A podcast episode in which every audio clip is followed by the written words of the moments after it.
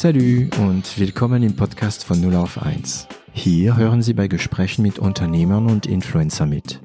Wir unterhalten uns hautnah und ohne Schnitt über Erfolge und Misserfolge, Probleme und Lösungen und alles, was uns beschäftigt und ausmacht als Unternehmer oder als Influencer.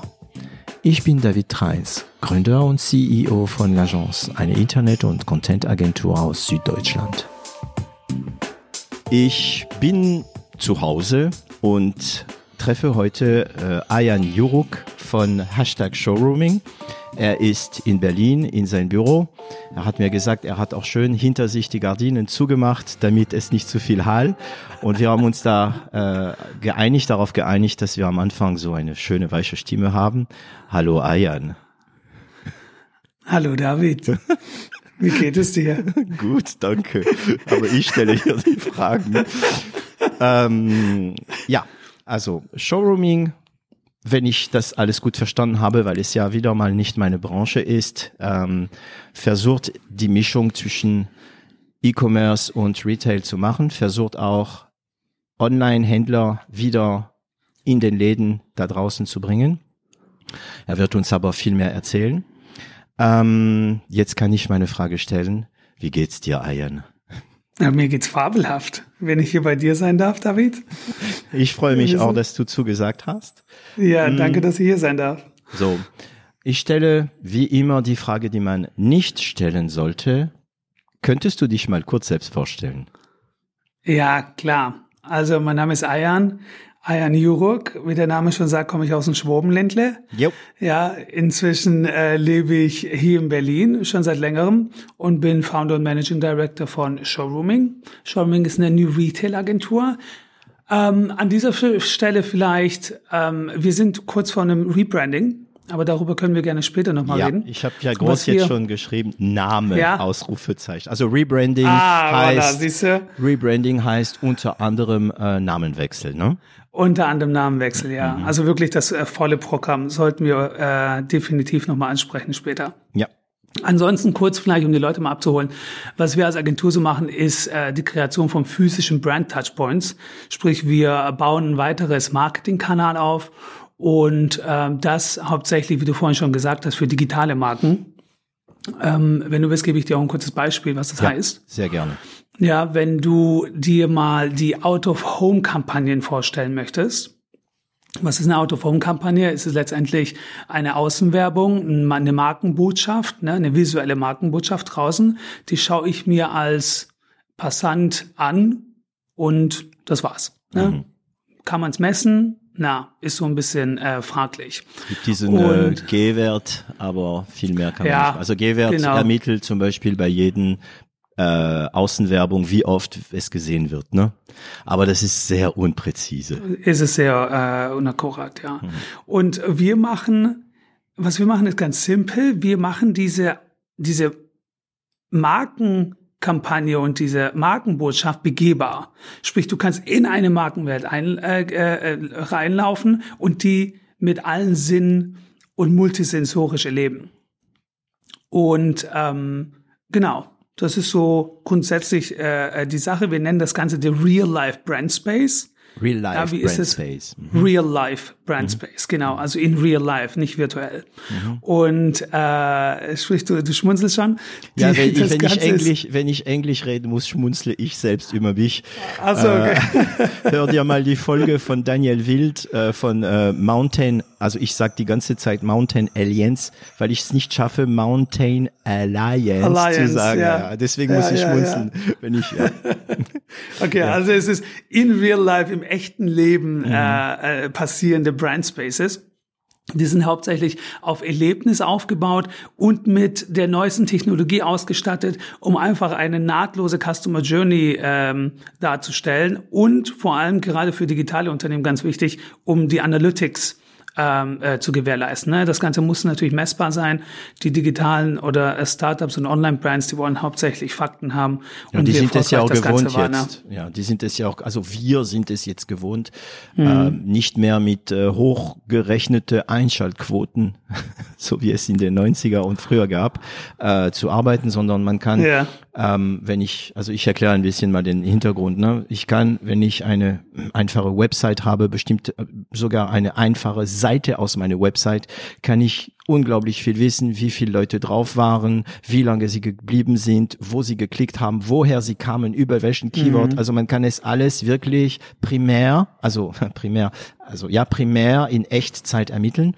Ähm, das geht noch nicht in einem Laden. Ich kann zum Beispiel nicht genau wissen, also wenn ich das richtig verstanden habe, ähm, wie viele Leute haben waren im Laden. Das kann man schwer ermitteln. Wie viele Leute haben eine Außenwerbung gesehen und so weiter. Aber wie, was ja, passiert Moment. für mich als, ja genau, was passiert für mich als normaler Mensch, wenn ich äh, in Kontakt komme mit euren Showrooming? Ja, Moment. Also die mit den Analytic Tools, das was du gerade beschreibst von den Onlinern, was sie aus der Website äh, kennen, ist ja ne, Google Analytics. Ja. Letztendlich, die geben dir die ganzen analytischen äh, Fakten und das Gleiche machen wir wirklich auch offline. Also wir können das tatsächlich. Unsere, unser AI, unser ähm, Analytic Tool, das misst nicht nur, wie viele Passanten gibt es da, also wie viele Besucher, ne, Passanten versus Besucher sogar. Also wir können sogar die äh, Conversion sagen von den Passanten, wie viele sind wirklich in den äh, Store eingetreten, sind die am Schaufenster stehen geblieben, wie lange sind sie am Schaufenster stehen geblieben, was haben sie da genau gemocht. Ja, also wir können auch die Schaufenster ähm, analysieren und bewerten. Und dann weiß ich auch, ähm, der Besucher, welches Gender, ähm, welches Alter, Gender, und uh, wir, großes Thema zur Zeit, ne? Ja, großes Thema. Wir hätten eigentlich auch, wir könnten auch Ethnicity bestimmen, aber das haben wir aus dem Programm genommen, weil das gerade sehr heikel ist. Ja. Und äh, es auch letztendlich niemandem hilft, haben wir das aus dem Angebot genommen. Die, äh, das System, also die künstliche Intelligenz kann das, aber Krass. brauchen tut man es nicht wirklich. Ja, aber wir können ganz genau sagen, wie bewegt sich der Kunde in diesem Brand Space, wo sind die Highlights, wo ist die Bounce Rate, wie lange verweilt er, also die Dwell Time, mhm. äh, und können eigentlich ziemlich analytisch daran gehen. Okay, da wir sind ja eigentlich gleich mal in, in den Stoff drin, aber egal. Ja, also ich gehe ich gehe ich gehe sowieso die Fragen nie äh, in der richtigen Reihenfolge durch. Mm, das bedeutet, also für mich als Ladenbesitzer kann ich auf diese Daten dann zugreifen. Aber das stellen sich wahrscheinlich, da muss ich fragen, die Frage hast du bestimmt tausendmal schon gehört, stellen sich fra bestimmt datenschutzmäßig unglaubliche Fragen, oder? Ähm, nein, das ist sehr gut gelöst, weil wir überhaupt keine Bilder verschicken, ohne sie zu encrypten, encrypten vorher. Also es ist alles anonymisiert und zwar lokal. Sprich, mhm. wir haben überall einen Server in den, äh, in den äh, Spaces, wo die aufgezeichneten Daten über ähm, äh, Kamera oder Sensorik, die werden sofort encrypted und es wird nur eine Ziffer, also ein Code mhm. weitergeschickt. Also und dieser Person Code 26b, Mann, äh, um die 40 Jahre alt, ist so und so lange äh, im Laden geblieben. Und dann kann ich Korrekt. danach er, ähm, erfassen, wie viele Männer um die 40 Jahre alt wie lange im Schnitt geblieben sind, voilà. ohne zu wissen, das dass der Mann genau. A der Herr äh, Treins war oder der Herr Juruk. Nee, auch nicht, wie, wie er aussieht. Ne? Also wir haben überhaupt kein Bild dazu, sondern rein eine Ziffer. Okay. Und mm, ich kann mich, also ich persönlich komme aus dem Internet, deswegen weiß ich, warum, mhm. wie toll das ist, solche Daten zu haben und was man damit machen kann.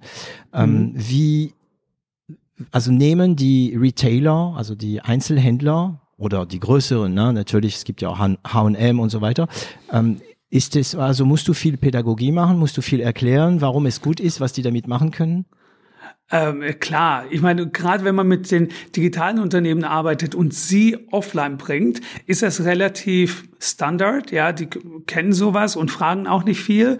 Ähm, also sie fragen natürlich, ob die äh, ganzen äh, Zertifikate und ähm, Datenschutzbestimmungen eingehalten werden und das werden sie. Das können wir beweisen. Wir haben Zertifikat dafür. Aber ähm, was man nun damit macht, da haben wir sehr viele Use Cases, die können wir auch ähm, zur Verfügung stellen, beziehungsweise genau das ist ja, was wir äh, für den Kunden erreichen wollen. Wir sehen uns ja als Partner und Supporter, also geben wir denen auch mit, was sie damit anstellen können. Aber ähm, die Online- und digitalen Unternehmen sind da schon sehr fit. Okay, also die wissen schon, dass die diese Daten brauchen und ja. äh, okay. Die ähm, das Lustige, wir haben das mal für eine traditionelle Marke gemacht die bis dato davon ausgegangen ist, dass ihr ähm, ihre Zielgruppe beziehungsweise die Einkäuferschicht ein Durchschnittsalter von circa 46 oder 47 hat weil sie nur die Loyalty-Karten äh, bewertet haben. Das war der einzige äh, Kanal beziehungsweise äh, Plattform, wo sie ein, das Alter der Kunden hatten und sonst hatten sie halt keine weiteren äh, Daten. Und nachdem wir einen Store mal ausgestattet haben mit dieser äh, Technologie, hat man gesehen, dass sie eigentlich sehr viel jünger sind und zwar in den Mitte 30er äh, äh, Bereich. Ja. Das ja. hat die geschockiert. Die konnten natürlich ihre gesamte Kollektion nun danach ausrichten und ja und Umsatz halt, ändern. Äh, Umsatz ändern, klar, ne, das ist die Realität und das, was die eigentlich annehmen durch andere Tools, die sehr ungenau sind. Die jungen Leute machen halt vielleicht keine Loyalty Card äh, bei der Marke, genau. ne? Das war halt vielleicht die ältere Generation. Genau, das ist äh, das, was ich noch ähm, erklären wollte. Und zwar, wenn man diese Karten, also diese, sagen wir, Kundenkarten, nennen wir das die Kundenkarten. Mhm. Wenn man die Leute mit Kundenkarten auswertet, dann hat man keine ähm, realistische Einschätzung, weil man hat, man weiß, nur über Leute, man weiß nur Bescheid über Leute, die eine Kundenkarten haben. Aber wenn unsere Zielgruppe überhaupt nicht Kundenkarten, also unsere größte Zielgruppe, und das war ja der Fall, überhaupt nicht Loyalty Cards affin ist, dann werden mhm. wir eigentlich überhaupt nicht die Hauptzielgruppe und wir verfehlen den Markt. Ja. Okay. Genau. Der tatsächliche um, ähm, Wert ist dann nicht wirklich bekannt. Also es gibt, also ich, ich komme zurück zu, zum Anfang von unserem, äh, unserem 0 auf 1 Podcast, aber es gibt so ein paar Themen, wie, ähm, die ich unbedingt die ich nicht vergessen darf, und zwar KI. Du hast ja keine Ahnung ursprünglich von KI, ne? Äh, Bild, ja. ähm, Video, äh, Videoauswertung, da, davon hast du theoretisch auch keine Ahnung, ja. Ähm, und ähm, wie man auf so Idee kommt. Also Hatte ich alle, hattest du, genau, genau. Hattest du vom Ursprung nicht, ne? Du, du bist ein Marketing, also du hast, äh, wo hast du noch studiert? Ach, in Stuttgart. In Stuttgart. Jawohl. Genau so ist es. Ja. Ähm, was hast du die, studiert? Die, ähm, ich habe, ich hol da mal ganz kurz aus. Ja. Das ist nämlich äh, ziemlich lustig, wie das alles passiert ist. Ähm, meine Eltern wollten unbedingt, dass ich im Finanzwesen bleibe. Warum? Und äh, Investmentbanking, äh, bleibe. nicht bleibe, sondern Investmentbanking und äh, Finanzwesen studiere. Das war so deren Ziel. Ähm, ich war als Kind so ein äh, Mathe-Freak und die haben gedacht, das würde mir helfen im Investmentbanking. Ja. und äh, Gott, bin ich froh, dass ich das nicht gemacht habe. Aber warum? Warum? Ohne, ohne irgendjemand zu nahe zu treten. Ne? Aber ich glaube einfach, dass es nicht wirklich meins gewesen wäre. Warum die das wollten? Ja. Mmh, ich glaube, das ist eine kulturelle Sache, beziehungsweise ne, meine, meine Eltern sind als Arbeiter nach Deutschland gekommen aus der Türkei ähm, in den 80ern und die kennen einfach nicht so viele Berufe. Für die war einfach die Welt, äh, die äh, wirklich wohlhabend ist, einmal die Ärzte, die Anwälte und die Banker. Ja, deswegen ja, also, also Ärzte, Anwalt, mh, Okay, das ist meistens der normale Wunschtraum von ähm, ähm, von sagen wir mal Migranten für ihre Kinder, ne? Ja, ja, ähm, so ungefähr, ja. Genau, ne? Also Ärzte, Anwalt, also diese aber Investmentbanker. Ja, es ist ein guter, der, guter Beruf, aber es ist ausnahme, also außergewöhnlich, ja. Es ist, es ist etwas außergewöhnlich, ja. Das wollten die unbedingt, weil ich halt wirklich so ein, so ein zahlenaffiner Mensch war, hm. äh, beziehungsweise immer noch bin. Und dann habe ich aber mit 14 so einen Karrieretest gemacht. Und ähm, der ging auch über vier Stunden, also war Deep Shit, ja. Da muss man mal sehr viele äh, äh, Fragen beantworten. Und das hat dir am Schluss, nach ein paar Wochen, das war alles noch sehr manuell und schriftlich, ähm, hat man eine Auswertung erhalten mit den Top 10 Berufen, die du später ausüben sollst und ja. die Studiengänge dazu. Also ähm, jetzt kannst du mal raten, was da rauskam.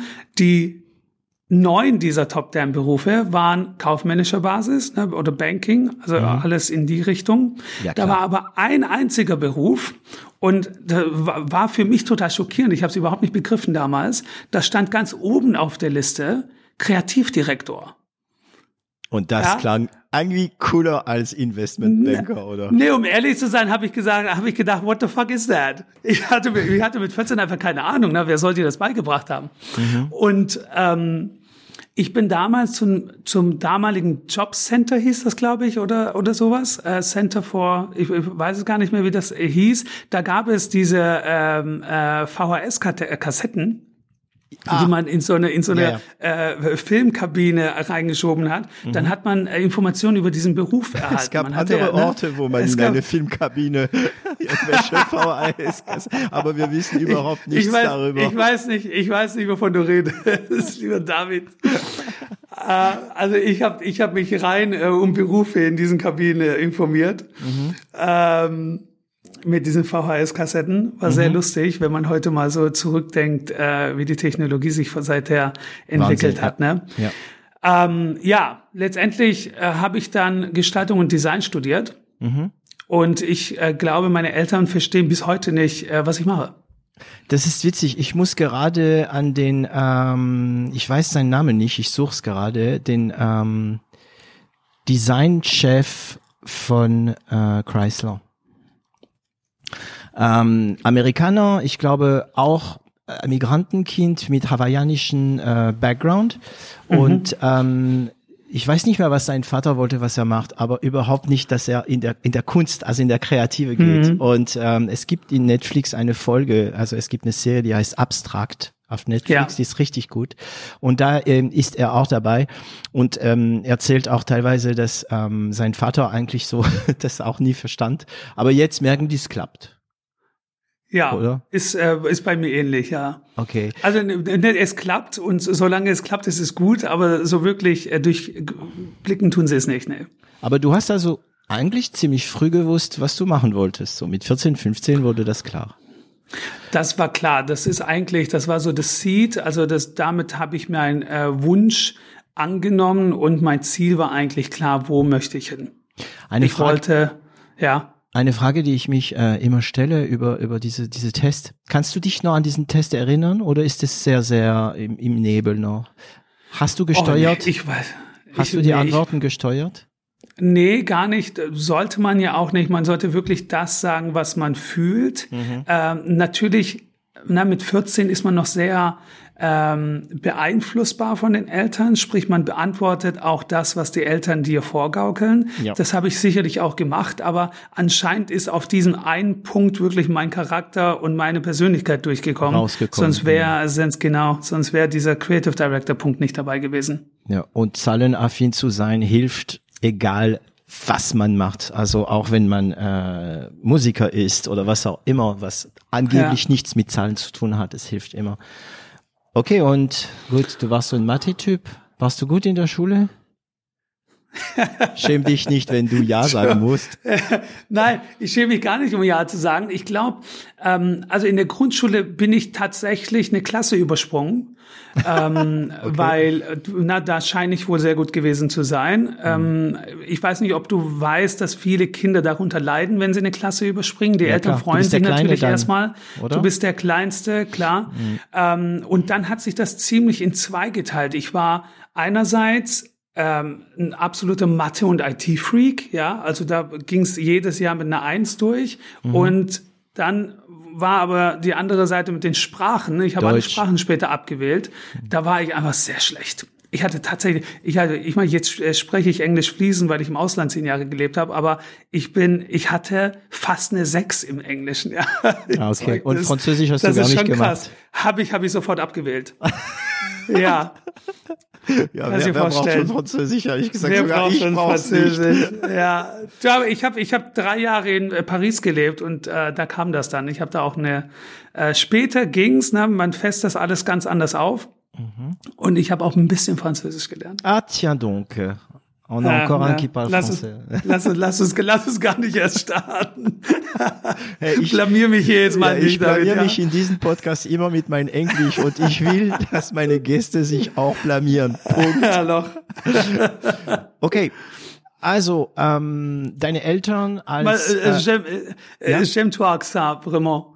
Quoi? C'est, c'est, c'est, c'est très sympa. C'est très sympa, cool. Ja. Also für die, die überhaupt noch weniger äh, Französisch, er hat gesagt, es ist sehr nett hier, also sehr sympathisch, sehr nett. Nee, dein, dein, dein Akzent vor allem. Ah, mon accent est très sympa. Ja, ja, ja, ja. Ja, ja, ja. ja ich habe, ähm, komm, lass uns mal ein bisschen über mich reden. Äh, ich Ja, habe genau. hab einen Dialekt. Also äh, wir, du, du und ich, wir sind Schwabe, ja. Ja. Ähm, aber und wir haben, wir, kannst, kannst, kannst, kannst du das auch? Schwätzt du Kannst auch so? Musst du das auch? Ja. Schwätzt du Schwäbisch? ja, kennst du das? Ja. Ich ein bisschen, ein bisschen, bisschen, kann ich das, ja. Aber du, du, ganz ehrlich, als ich nach äh, Berlin gezogen bin, Ja. habe ich nur geschwäbelt. Mir war aber nicht klar, dass ich schwäble. Ja, Kannst du dir das vorstellen? Äh, Na, du hast ja bis dahin nichts anderes gehört. In deinem äh, kleinen Ländle da äh, unten bekommt man nicht viel mit. Neu. Äh, es hat genau drei Wochen gedauert, bis mir die Leute hier gesagt haben, oh Das Gott, der, der kommt nicht. aus dem Schwabenländle, ja, der, der ist Schwabe. Und ich meinte ganz stolz, ja, bin ich, woher weißt du das? und die meinten auch noch, oh Gott, der gibt's zu. Und da wurde mir erst klar, das kommt hier nicht so gut an, also habe Ja. ich es mir abgewöhnt. Und ich habe auch so einen Dialekt in Französisch. Ja. Ich bin aus Nordfrankreich, also für die, die das kennen, das nennt man die Sties. Wir haben einen ganz, ganz äh, strengen, starken Dialekt. Ja, das ist Aha. ähm, Kohlearbeiter, also das ist französische Hochbau, sagen wir mal Nordfrankreich an der belgischen Grenze. Ja. Und es gibt sogar einen Film darüber. Und ähm, bei mir als Kind war das so, dass ich irgendwann mal, meine Oma äh, konnte ja nur äh, Sti, also sie konnte keine Hochfranzösisch und Aha. irgendwann mal ab, ich glaube, das war ab sieben oder acht, habe ich angefangen ähm, zu hören, David, äh, on parle pas le patois, also man spricht keine Patois, keine Sti und Ja. musste dann auf Hochfranzösisch. Aber heute noch ab und zu, besonders in Paris, also so wie für dich in Berlin, für mich in Paris, kommt es vor, dass man mir sagt, ah, du hast so ein, so kommst du aus Nordfrankreich und ich, bah, pas. Ja, das ist so dieses. Aber der, den hört man, glaube ich, nicht so arg. Man hört mittlerweile eher anscheinend einen deutschen Akzent, wenn ich nach Frankreich gehe. Ach ja? Ja. Naja, hier, hier hört man den Französischen, ich glaube, wo aus Frankreich der herkommt, kann man nicht wirklich äh, sagen, aber der hört sich sehr sympathisch an, ja. Okay, also Migrantenkind, gut in, also gut in der Schule, ne, sagen wir mal, also in bestimmten Fächern. Eine Klasse übersprungen, deine Eltern waren stolz auf dich. Hast du ähm, Geschwister? Ja, drei, zwei Schwestern und einen älteren Bruder. Und du bist Nummer Ich bin Nummer zwei, Nummer zwei, okay. genau. Und Bin aber, bin aber lange als der Kleine aufgewachsen. Erst acht Jahre später kam dann meine Schwester zur Welt. Okay. Und Ja. ähm, weißt du noch, also das heißt, du hast studiert und, und, und. Ich nehme an, dass von der Familie finanziell nicht so viel Unterstützung oder hat dein Vater, sag mir nicht, dass dein Vater bei Mercedes-Benz gearbeitet hat. Du, was für ein Schwabe wäre er, wenn nicht, ja? natürlich, natürlich Nein, war er beim Daimler. Also ja, klar. Ich muss jetzt thematisieren. Ich habe es wirklich nicht gewusst, aber ich habe hier in Südland, in Süddeutschland zwei türkischen, also alten türkischen, also die sind keine Türken, das sind Schwaben, aber zwei Freunde und beide die Eltern. Boom, wirklich Du, aber äh, ist ja, ist ja da völlig normal. Was macht man denn da sonst? Ja, es gibt einmal äh, Daimler, Bosch und Porsche. Mehr gibt's ja nicht. Bosch, ja. aber äh, doch Male und es gibt schon noch einige andere Industrien. Aber das sind natürlich die größten Arbeitgeber äh, in Baden-Württemberg oder in äh, Stuttgarter Region. ja. Und äh, da arbeitet man halt. Und da war mein Papa auch, ja. Okay, also das gab, also es war finanziell in Ordnung wahrscheinlich, sie konnte ich helfen, aber weißt du noch, ähm, womit du dein erstes Geld verdient hast? Deine erste Kröten? Ich, ich war beim Penny an der Kasse. Nein, wirklich. Ja, ich war tatsächlich, damals hieß das der Pennymarkt und ich habe an der Kasse gesessen und habe da einmal die Woche den Samstag durchgearbeitet, ja, zehn Stunden jeden Samstag ähm, und war der schnellste Kassierer in Süddeutschland. Da bin ich ganz Ja, stolz du hast, drauf. die, du hast die, die, die Maschine nicht benutzt, du hast alles vom Kopf gerechnet, oder was? ja, genau, so ungefähr. Nein, ich war, ich war echt äh, gut. Da kam sogar einmal der Country-Chef, der Deutschland-Chef kam mal in die Filiale, weil er das sehen wollte. Ich muss wohl irgendwie in den äh, Zahlen, Bonwert und Bon-Anzahl pro Stunde muss ich wohl total über dem äh, Durchschnitt gewesen sein. Und die wollten einfach mal sehen, was da passiert. Und kamen wirklich rein. Und ich war, das hat mir echt so viel Spaß gemacht, wie so ein Freak. Hab dann nur die Sachen durchgescannt, hatte alle Nummern von den ganzen Obst- und Gemüse äh, Kopf. äh, PLE, ja, EU-Nummern hießen die genau. Die hatte ich halt alle im Kopf. Alle anderen mussten erstmal nachschauen. Und ähm, so wurde ich der schnellste Kassierer in Süddeutschland vom Penny. Und du warst bestimmt bei deinen. Kassiererkollegen sehr beliebt. Äh, Hashtag Ironie. Äh, naja, das ist da jetzt äh, kein Kampf oder, oder ein Wettbewerb. Ne? Die sind natürlich froh, wenn jemand an der Kasse sitzt, der schnell ist, dann müssen die nicht immer wieder reinspringen. Okay. Ähm, Wir Ja. hatten das, als wir uns kennengelernt haben, thematisiert und ich möchte das einfach äh, auch wieder thematisieren, weil ähm, das ist wirklich ein wichtiges Thema für für für Migranten ähm, Hintergrund. Ähm, ist es für ein sagen wir mal, ausländisch aussehende Person, also du und ich, wir sehen ausländisch aus. Wir sehen nicht so ausländisch wie äh, Leute, die aus Afrika kommen oder einen, einen, einen afrikanischen, also ähm, Schwarzafrika ähm, Hintergrund haben. Mhm. Gab's ähm, Bremsen?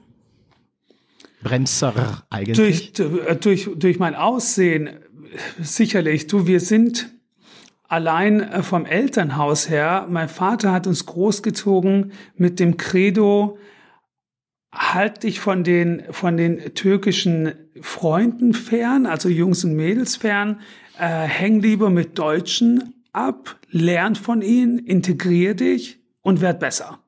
Ja, von daher mussten wir schon als Kind und ne, dieses Lernen von ihnen, das gibt dir als Kind schon so einen unterwürfigen oder unwürfiges Gefühl, dass du immer irgendwie von den Deutschen jetzt lernen musst und dich immer untergliedern musst. Ja, Aus ein- hört sich Oh, ja, ja, ja, Ja. ja. Hm. Hört sich, hört sich komisch an, für die meisten wahrscheinlich auch gar nicht nachvollziehbar, aber so wächst man auf und dann hat man von Kind an das Gefühl, ah ja, gehöre ich nicht ganz dazu, ja, und musste mich von Anfang an doppelt und dreifach anstellen, äh, äh, anstrengen, um überhaupt auf dem Level zu sein, wie jemand mit deutschem, reindeutschen, äh, her- reindeutscher Herkunft, ja.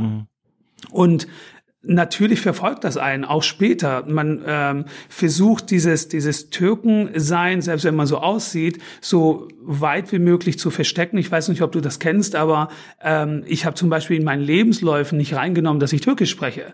Oder ich habe Ah, ich wollte fragen, ob du Türkisch sprichst, weil es gibt Familien, die sich, also eine Bekannte von mir, ähm, sagen wir mal aus dem asiatischen Raum, ähm, hat nicht mal sein, ihre Muttersprache gelernt, Hm. weil ihre Eltern eine Vollintegration wollten. Und das ist natürlich wiederum zu sehr. Also, dass man die Kinder dazu bringt, sich zu integrieren und so weiter. Okay, darüber kann man viel reden, aber das ist im Grunde genommen nicht falsch. Aber die eigene Sprache, also die eigene Sprache, die andere Sprache, eine zusätzliche Sprache, das ist ein Geschenk, was deine Eltern dich mitgeben können. Das heißt, du kannst Türkisch. Ja, du, äh, es ist, wie schade ist das, wenn das die Eltern machen. Ne? Ja. Mein Papa hat das tatsächlich mit dem Kurdischen gemacht. Ne? Mhm. Er ist kurdischer Herkunft und er wollte nicht, dass wir Kurdisch lernen, weil er meinte, da- damit hast du äh, nur Schwierigkeiten, es Mhm. bringt nur Probleme und äh, eigentlich wie schade für eine Nation, dass man das verstecken muss. Und für die Und- Ohren, für deine Ohren als Kind, also je mehr Sprachen du beherrschst, desto mehr Frequenzen hast du.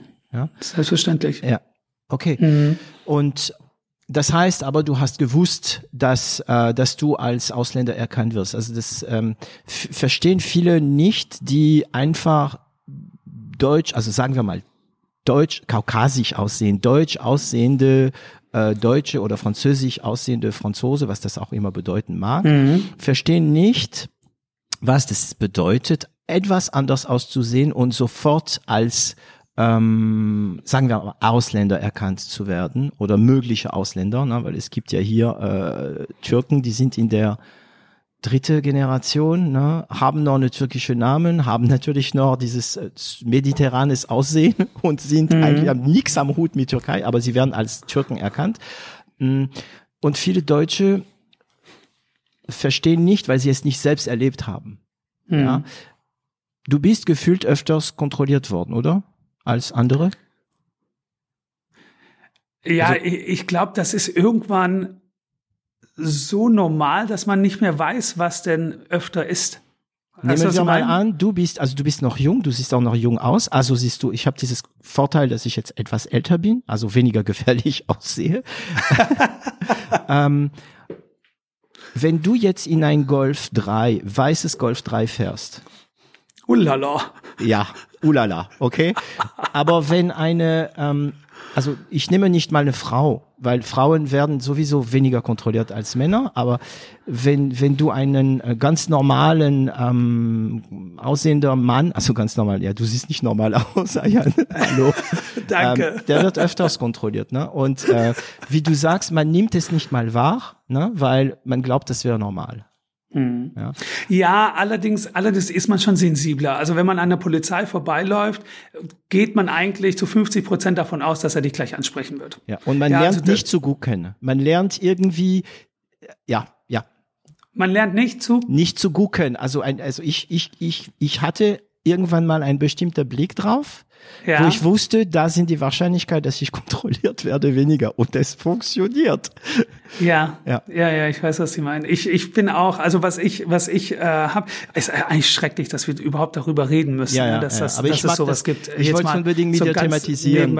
Mhm. Du, absolut, sonst bekommt das ja keiner mit. Die Leute wissen ja gar nicht, dass es so ist. Aber ich bin zum Beispiel, wenn ich fliege, rasiere ich mir meist mein Bart ab. Ja.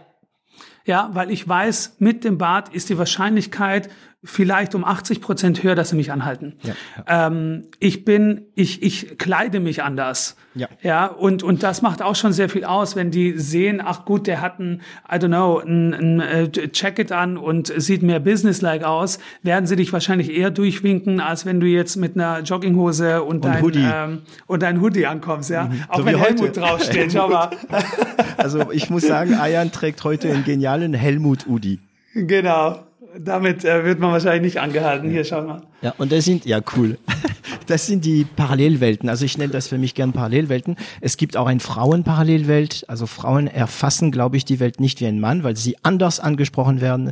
Ähm, also das ist unglaublich, wie dein Aussehen ich glaube sogar teilweise deinen Lebenslauf beeinflusst mhm. und ähm, bei dir eigentlich nicht, weil du wolltest Creative Director werden äh, und du bist es dann geworden, glaube ich, bei Wiederoy und Bosch. Korrekt, ja. Mhm. Und deine Eltern haben sich für dich wahrscheinlich so einen Job gewünscht mit monatlichen Einkommen, Sicherheit und so weiter, oder? Ja klar, das ist das ist Standard, ne? Aber mein Vater hat uns schon sehr gepusht. Also wir wurden echt hart erzogen, immer besser, immer schneller, immer weiter. Und ähm, er ist genauso. Mein Vater arbeitet tatsächlich sieben Tage die Woche. Mhm. Der hat ähm, nebenher noch ein äh, Unternehmen gegründet, also hat einen Doppeljob und arbeitet ah. Wochenenden in, in der Woche, abends und tags. Ich weiß nicht, schaffe, wie er es macht. Schaffe, Häusle baue. Schaffe, schaffe und äh, einige Häusle baue. Ja, mhm. irgendwann ist es auch genug, würde ich sagen. Aber der hat einfach diesen Drive und den hat er einfach meinem Bruder und mir mitgegeben. Mein Bruder hat auch schon drei Unternehmen gegründet. Ähm, ich ah. habe bisher einen, aber also wir haben, wir haben schon diesen diesen, diesen Rocket-Antrieb von unserem Vater irgendwie bekommen, was nicht unbedingt gut ist, ja, das sage ich auch dazu. Wir haben zwar den Drive, aber wir kommen auch nicht zur Ruhe. Wir kennen auch kein Failure. Wir dürfen uns das auch überhaupt nicht erlauben. Also wir müssen uns schon sehr stark anstrengen und ne, mein Bruder und ich reden manchmal darüber, ob wir zu sehr unter dem Einfluss unseres äh, Papas stehen, nach wie vor. Man Wir hat das einfach ihn, als Kind. Bruder und Vater. Äh, ja. Genau, äh, Papa und Bruder und der ganzen Familie, hallo.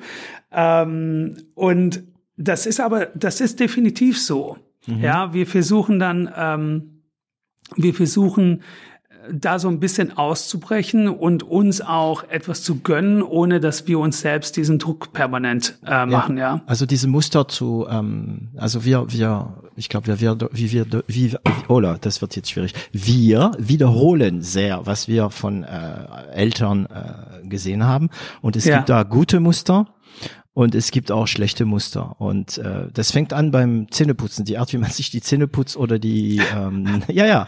Ähm, und das geht dann natürlich viel tiefer. Mm, aber ja. dieses Drive ist doch ein schönes Geschenk. Oder? Ist es, ja, aber auch das Gefühl, dass man keine Fehlschläge erleiden darf, ist kein schönes Gefühl. Gab's man darf halt auch mal Fehler machen dürfen, das gehört nun zum Leben dazu. Wann hast du das gelernt, dass man Fehler machen darf?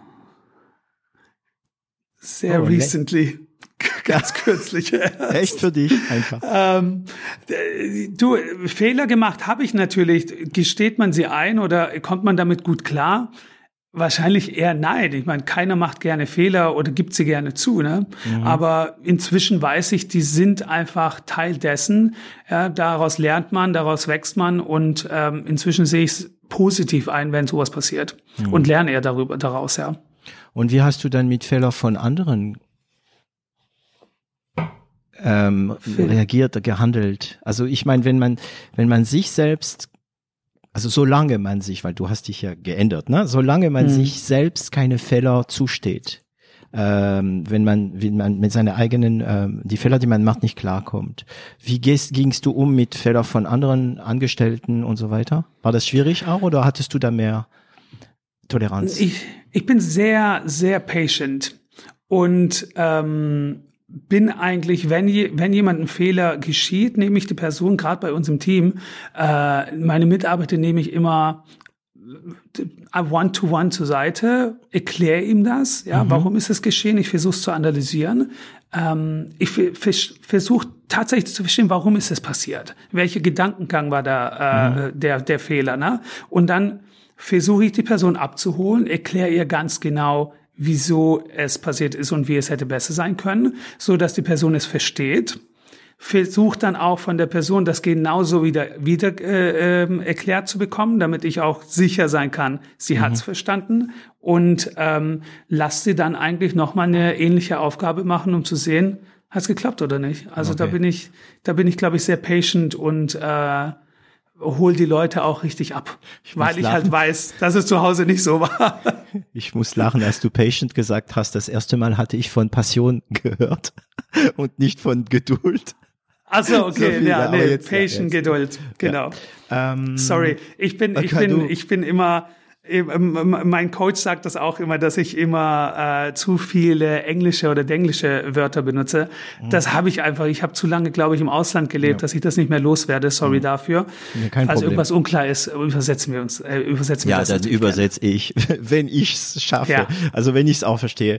Mm, Ähm, aber in, in Frankreich ist das ein viel größeres Problem. Das mit dem englischen Wörter. Das heißt, wenn du englische Wörter benutzt in Frankreich, ist es wirklich sehr unbeliebt. Und Ja. Ich habe Weiß früher, ich habe früher gesagt, ähm, für die, die Deutsche sollten wirklich Deutsch reden und keine englische Wörter benutzen, weil, Mhm. also früher war das die Meinung, weil nämlich das deutsche Wortschatz zum Beispiel viel größer ist als das Französische. Und ich habe sehr lange das gesagt, ja, die Deutschen hätten noch mehr Gründe, nur Deutsch zu reden und so. Und dann bin ich drauf gekommen, ein bisschen spät zugegeben, dass der Grund, warum das deutsche Wortschatz so groß ist, ist, weil sie Fremdwörter zulassen. Ja, tun Sie. Ja, das Du, heißt, ja, rede Englisch, also rede Also, Deutsch, rede genau. Englisch. Ja, ja, also die ganzen Also, Fremdwörter kommen aus dem Französisch. Also hat, hat, hat das Deutsche irgendwann mal diese Wörter zugelassen und ist ein Reichtum.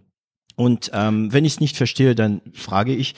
fein, super. Ja, also Fehler. Fühle ich mich jetzt schon viel wohler. Gut, gell? gell? Gell? Ja, gell? So ist's, ja. So ist's. Mm, Du hast dich dann irgendwann mal bewusst entschieden, Unternehmer zu werden? Oder war das nicht anders zu denken? Also gab es einen Moment, wo du gesagt hast, nee, ähm, ich bin nicht für äh, ich bin nicht dafür Angestellte zu werden. Also du hast vorhin auch gesagt, du warst sehr lange im Ausland. Kannst du uns mal ein bisschen deinen Lebenslauf äh, erklären, wie es zu diesem Unternehmertum kam? Oh, ein Ja, großes ja, Lachen, ja. wird interessant. Du, ich rede, um ehrlich zu sein, nicht gerne immer von dem Auslandsaufenthalt, weil ich bin da, glaube ich, etwas bescheiden. Das hört sich immer so, ah ja, ich habe in London gelebt, ich habe in Mailand gelebt, ich habe in Paris gelebt. Ja, das hört das? sich dann, warum auch immer, ja, ich habe tatsächlich in diesen drei Städten gelebt, aber die sind halt so bourgeois irgendwie, ja, die hören sich total Also überheblich an, wenn man das Jetzt sagt. kommt, jetzt kommt französische Äh, Wörter. Sorry. Ja, ähm, Deshalb, aber wenn du das möchtest, erzähle ich dir das Ja, na natürlich. klar. Und nein, es war nicht auf dem Schirm, Unternehmer zu werden. Wie gesagt, äh, der große Wunsch war, Kreativdirektor einer globalen Brand zu äh, sein, ähm, seitdem ich 14 bin. Und mit 28 habe ich das dann tatsächlich erreicht und habe dann erstmal gedacht, oh, das war jetzt früher als gedacht. Was, was ist, was ist, what's next? Und ähm, Du bist jetzt wie alt? ja, ich bin, ich bin Millennial. Okay. Du bist Millennial. So. Und ähm, aber um kurz mal auszuholen, ich bin von Berlin, ja, bin ich nach London. Ähm, von London aus hat mich Senja nach Mailand geholt. Senja ist ein ähm, Luxus-Herrenausstatter oder Designer aus Italien. Ähm, für die habe ich in Mailand die Fashion Shows und die ganzen Konzepte äh, designt. Woraufhin mich dann Herr Villeroy äh, von Villeroy Boch angerufen hat und mir Selbst. Äh, Hallo, hier ist Herr Villeroy. Er selbst am Telefon, ja. Hallo, hier ist er selbst, hier ist ja, er Villeroy. Also er wurde natürlich, er wurde angekündigt, aber ähm, dann habe ich mit ihm gesprochen, also er wollte das Gespräch mit mir und hat mir dann den Job angeboten. Also, Ayan, Moment mal. Es gibt in Ja. diesem Podcast immer, immer wieder, muss ich sagen, Moment mal. Alright, go on. Ich bin nicht von R. Villeroy angerufen worden und eine Luxusmodeausstatter aus Italien hat mich auch nicht angerufen.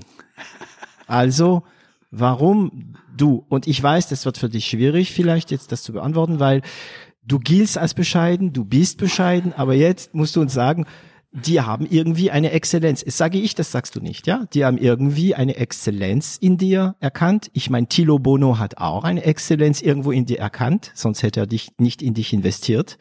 Ähm, erk- äh, versuch mal, trotz Bescheidenheit uns zu erklären, warum rufen dich diese Leute an und nicht irgendjemand anders?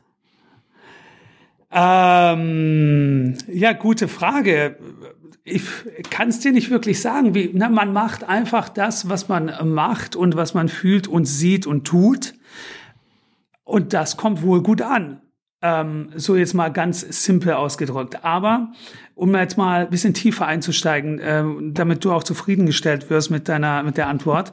Ich glaube, das hat anfangs bei Senja ähm, damit angefangen, dass ich einfach in der Richtung schon ein bisschen Erfahrung hatte. Die wollten mich nämlich für Trademarking und Visual Merchandising äh, Schulungen haben in ähm, ja, wurde nicht. Angefangen hat es mit dem deutschen Markt, dann kam UK, äh, äh, Türkei, Usbekistan, Russland, Aserbaidschan, Middle East und alles dazu.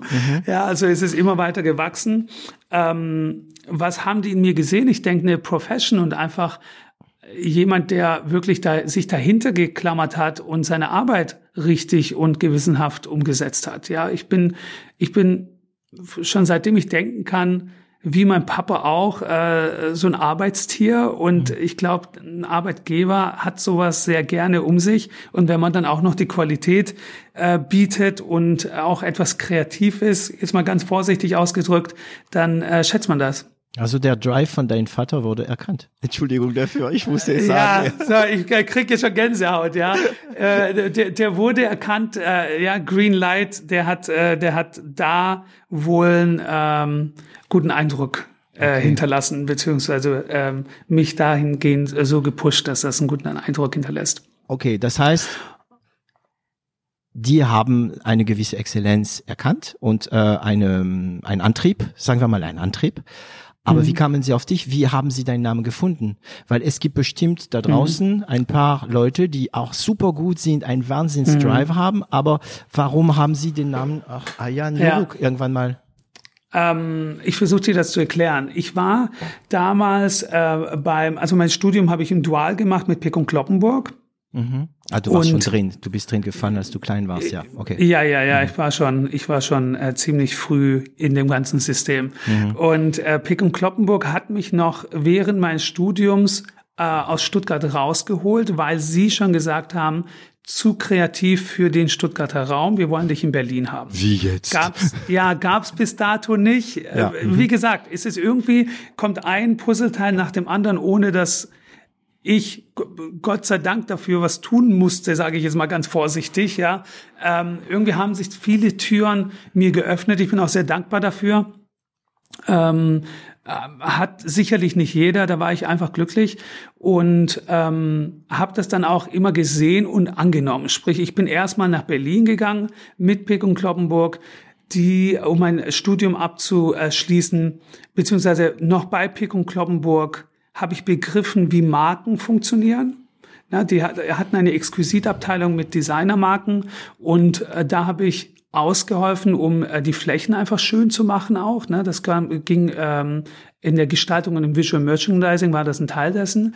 Und da haben die Marken schon gedacht, wow, du bist einer der wenigen in dem Haus, der für die Marken arbeitet und nicht für das Haus Pick und Kloppenburg. Weil ich, na, die haben immer diese Shop-in-Shops auf der Fläche gehabt und natürlich wollen die, dass sie ihre eigene DNA und ihre eigene CI dort wiederfinden und nicht, dass irgendein Kreativer vom Pick und Kloppenburg sagt, ich mache das jetzt mal so, weil ich das in, ähm, äh, keine Ahnung, in Reutlingen bei Stuttgart äh, so auf der Straße gesehen habe, so tragen das die Leute. Ne? Das will eine Marke nicht, das habe ich erkannt. Ich hatte auch einen sehr guten äh, Chef in Berlin dann, den Herrn Neumüller, ähm, ein ganz toller Mann, der Wir hat mir das so ein bisschen äh, wir grüßen ihn natürlich. Und ähm, der hat mir das so in gewisser Maßen auch beigebracht. Hör, ne, tu das, was die Marken wirklich wollen und das wird gesehen werden. Habe ich gemacht. Der hat mich dann auch sehr gepusht und gemeint, äh, Ayan, du, ich sehe mich in dir wieder. Du darfst nicht hier in Berlin bleiben. Du musst ins Ausland. Geh raus, sei frei, flieg wirklich in den äh, Worten. Ich habe ihn überhaupt nicht verstanden. Ich dachte, ich bin Wie von, vom? Schwabenländle. Ich bin ver, ähm, ich war damals 22. Okay. Mhm. War ich schon zwei? Nee, 21. Und ähm, 2021 war ich, genau. Und der hat gemeint, ich habe das damals nicht verstanden, weil wenn du vom Schwabenländle nach Berlin kommst, ist das schon die Welt, ja. Das ist Wahnsinn, ja, ja, gedacht, klar. Wie, was, was meinst du, ja? Ich bin doch schon da. Und der sagte, nee, ähm, da gibt's noch ganz andere äh, Welten. Es gibt Japan, es gibt USA und sei einfach offen Moment, es dafür. gibt Japan, Dann es gibt. USA. Na, er Und- wollte mir nur klar machen, es ist nicht nur Berlin, es ist nicht nur Deutschland, auch nicht nur Europa. Ja. Die Welt ist so groß und man sollte sich nicht zu klein sehen, Ja. diese Welt oder der Welt auch gerecht zu sein. Das Ja. war seine Message. Und ich wollte einfach ein anderes Land hören. Es gibt Japan, Also es Frankreich gibt, ah, oder ja, danke schön. willst du, willst du, Frankreich, aber das sind ja unsere Nachbarn, ja. Die Nachbarn werden immer als weniger wertvoll äh, äh, gesehen als die weiten, als die weit, äh, weiten Länder. Ja, ja. Kennst du sicherlich. Und da war halt äh, früher, das war jetzt einige Jahre her. Ähm, du willst mein Alter so ein bisschen daraus äh, kitzeln, ich merke das schon. Mhm. Und ähm, und die äh, Ja- Japan und die USA waren einfach äh, damals die Top-Adressen im äh, Retail und in der Modewelt. Ne? Dieser Ja. Mentor also sagt dir, geht in die Welt raus. Das Und hat er so gesagt. Mhm.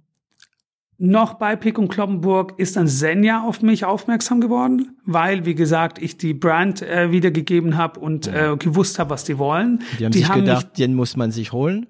Den muss man sich holen. Die haben mich damit auch reserviert, sage ich mal. Und ähm, also mir mir klar gemacht, dass sie mich gerne haben wollen würden. Ich war noch nicht ready, weil ich noch ein, ähm, ins Ausland wollte, um mein, äh, mein mein Studium abzuschließen und bin dann nach London gegangen. Aus London heraus hat mich dann Senja eingestellt. Okay, das heißt, du bist nach London, um dein Studium abzuschließen. Mhm. Also ein äh, äh, Und da- finales Semester zu machen. Äh, ein Und nach Praktikum. London hattest du schon Senja in der Tasche. Irgendwie. Also in Genau. der Tasche im Sinne ähm, als Reserve. Noch bevor ne? ich in London ja, war. Genau. Ja, Okay. ja. Und dann, gut, und dann wird klarer, dann kommt eins, bringt eins zum anderen, dann hast du angefangen Kontakte, die Leute sind auf dich aufmerksam geworden und so weiter. Eine Frage habe ich. Ähm, Du hast vorhin irgendwas ein bisschen gesagt in der Richtung, ja, also es kam so raus, du hast ein bisschen dein Ding gemacht. Man merkt es. Du machst dein Ding.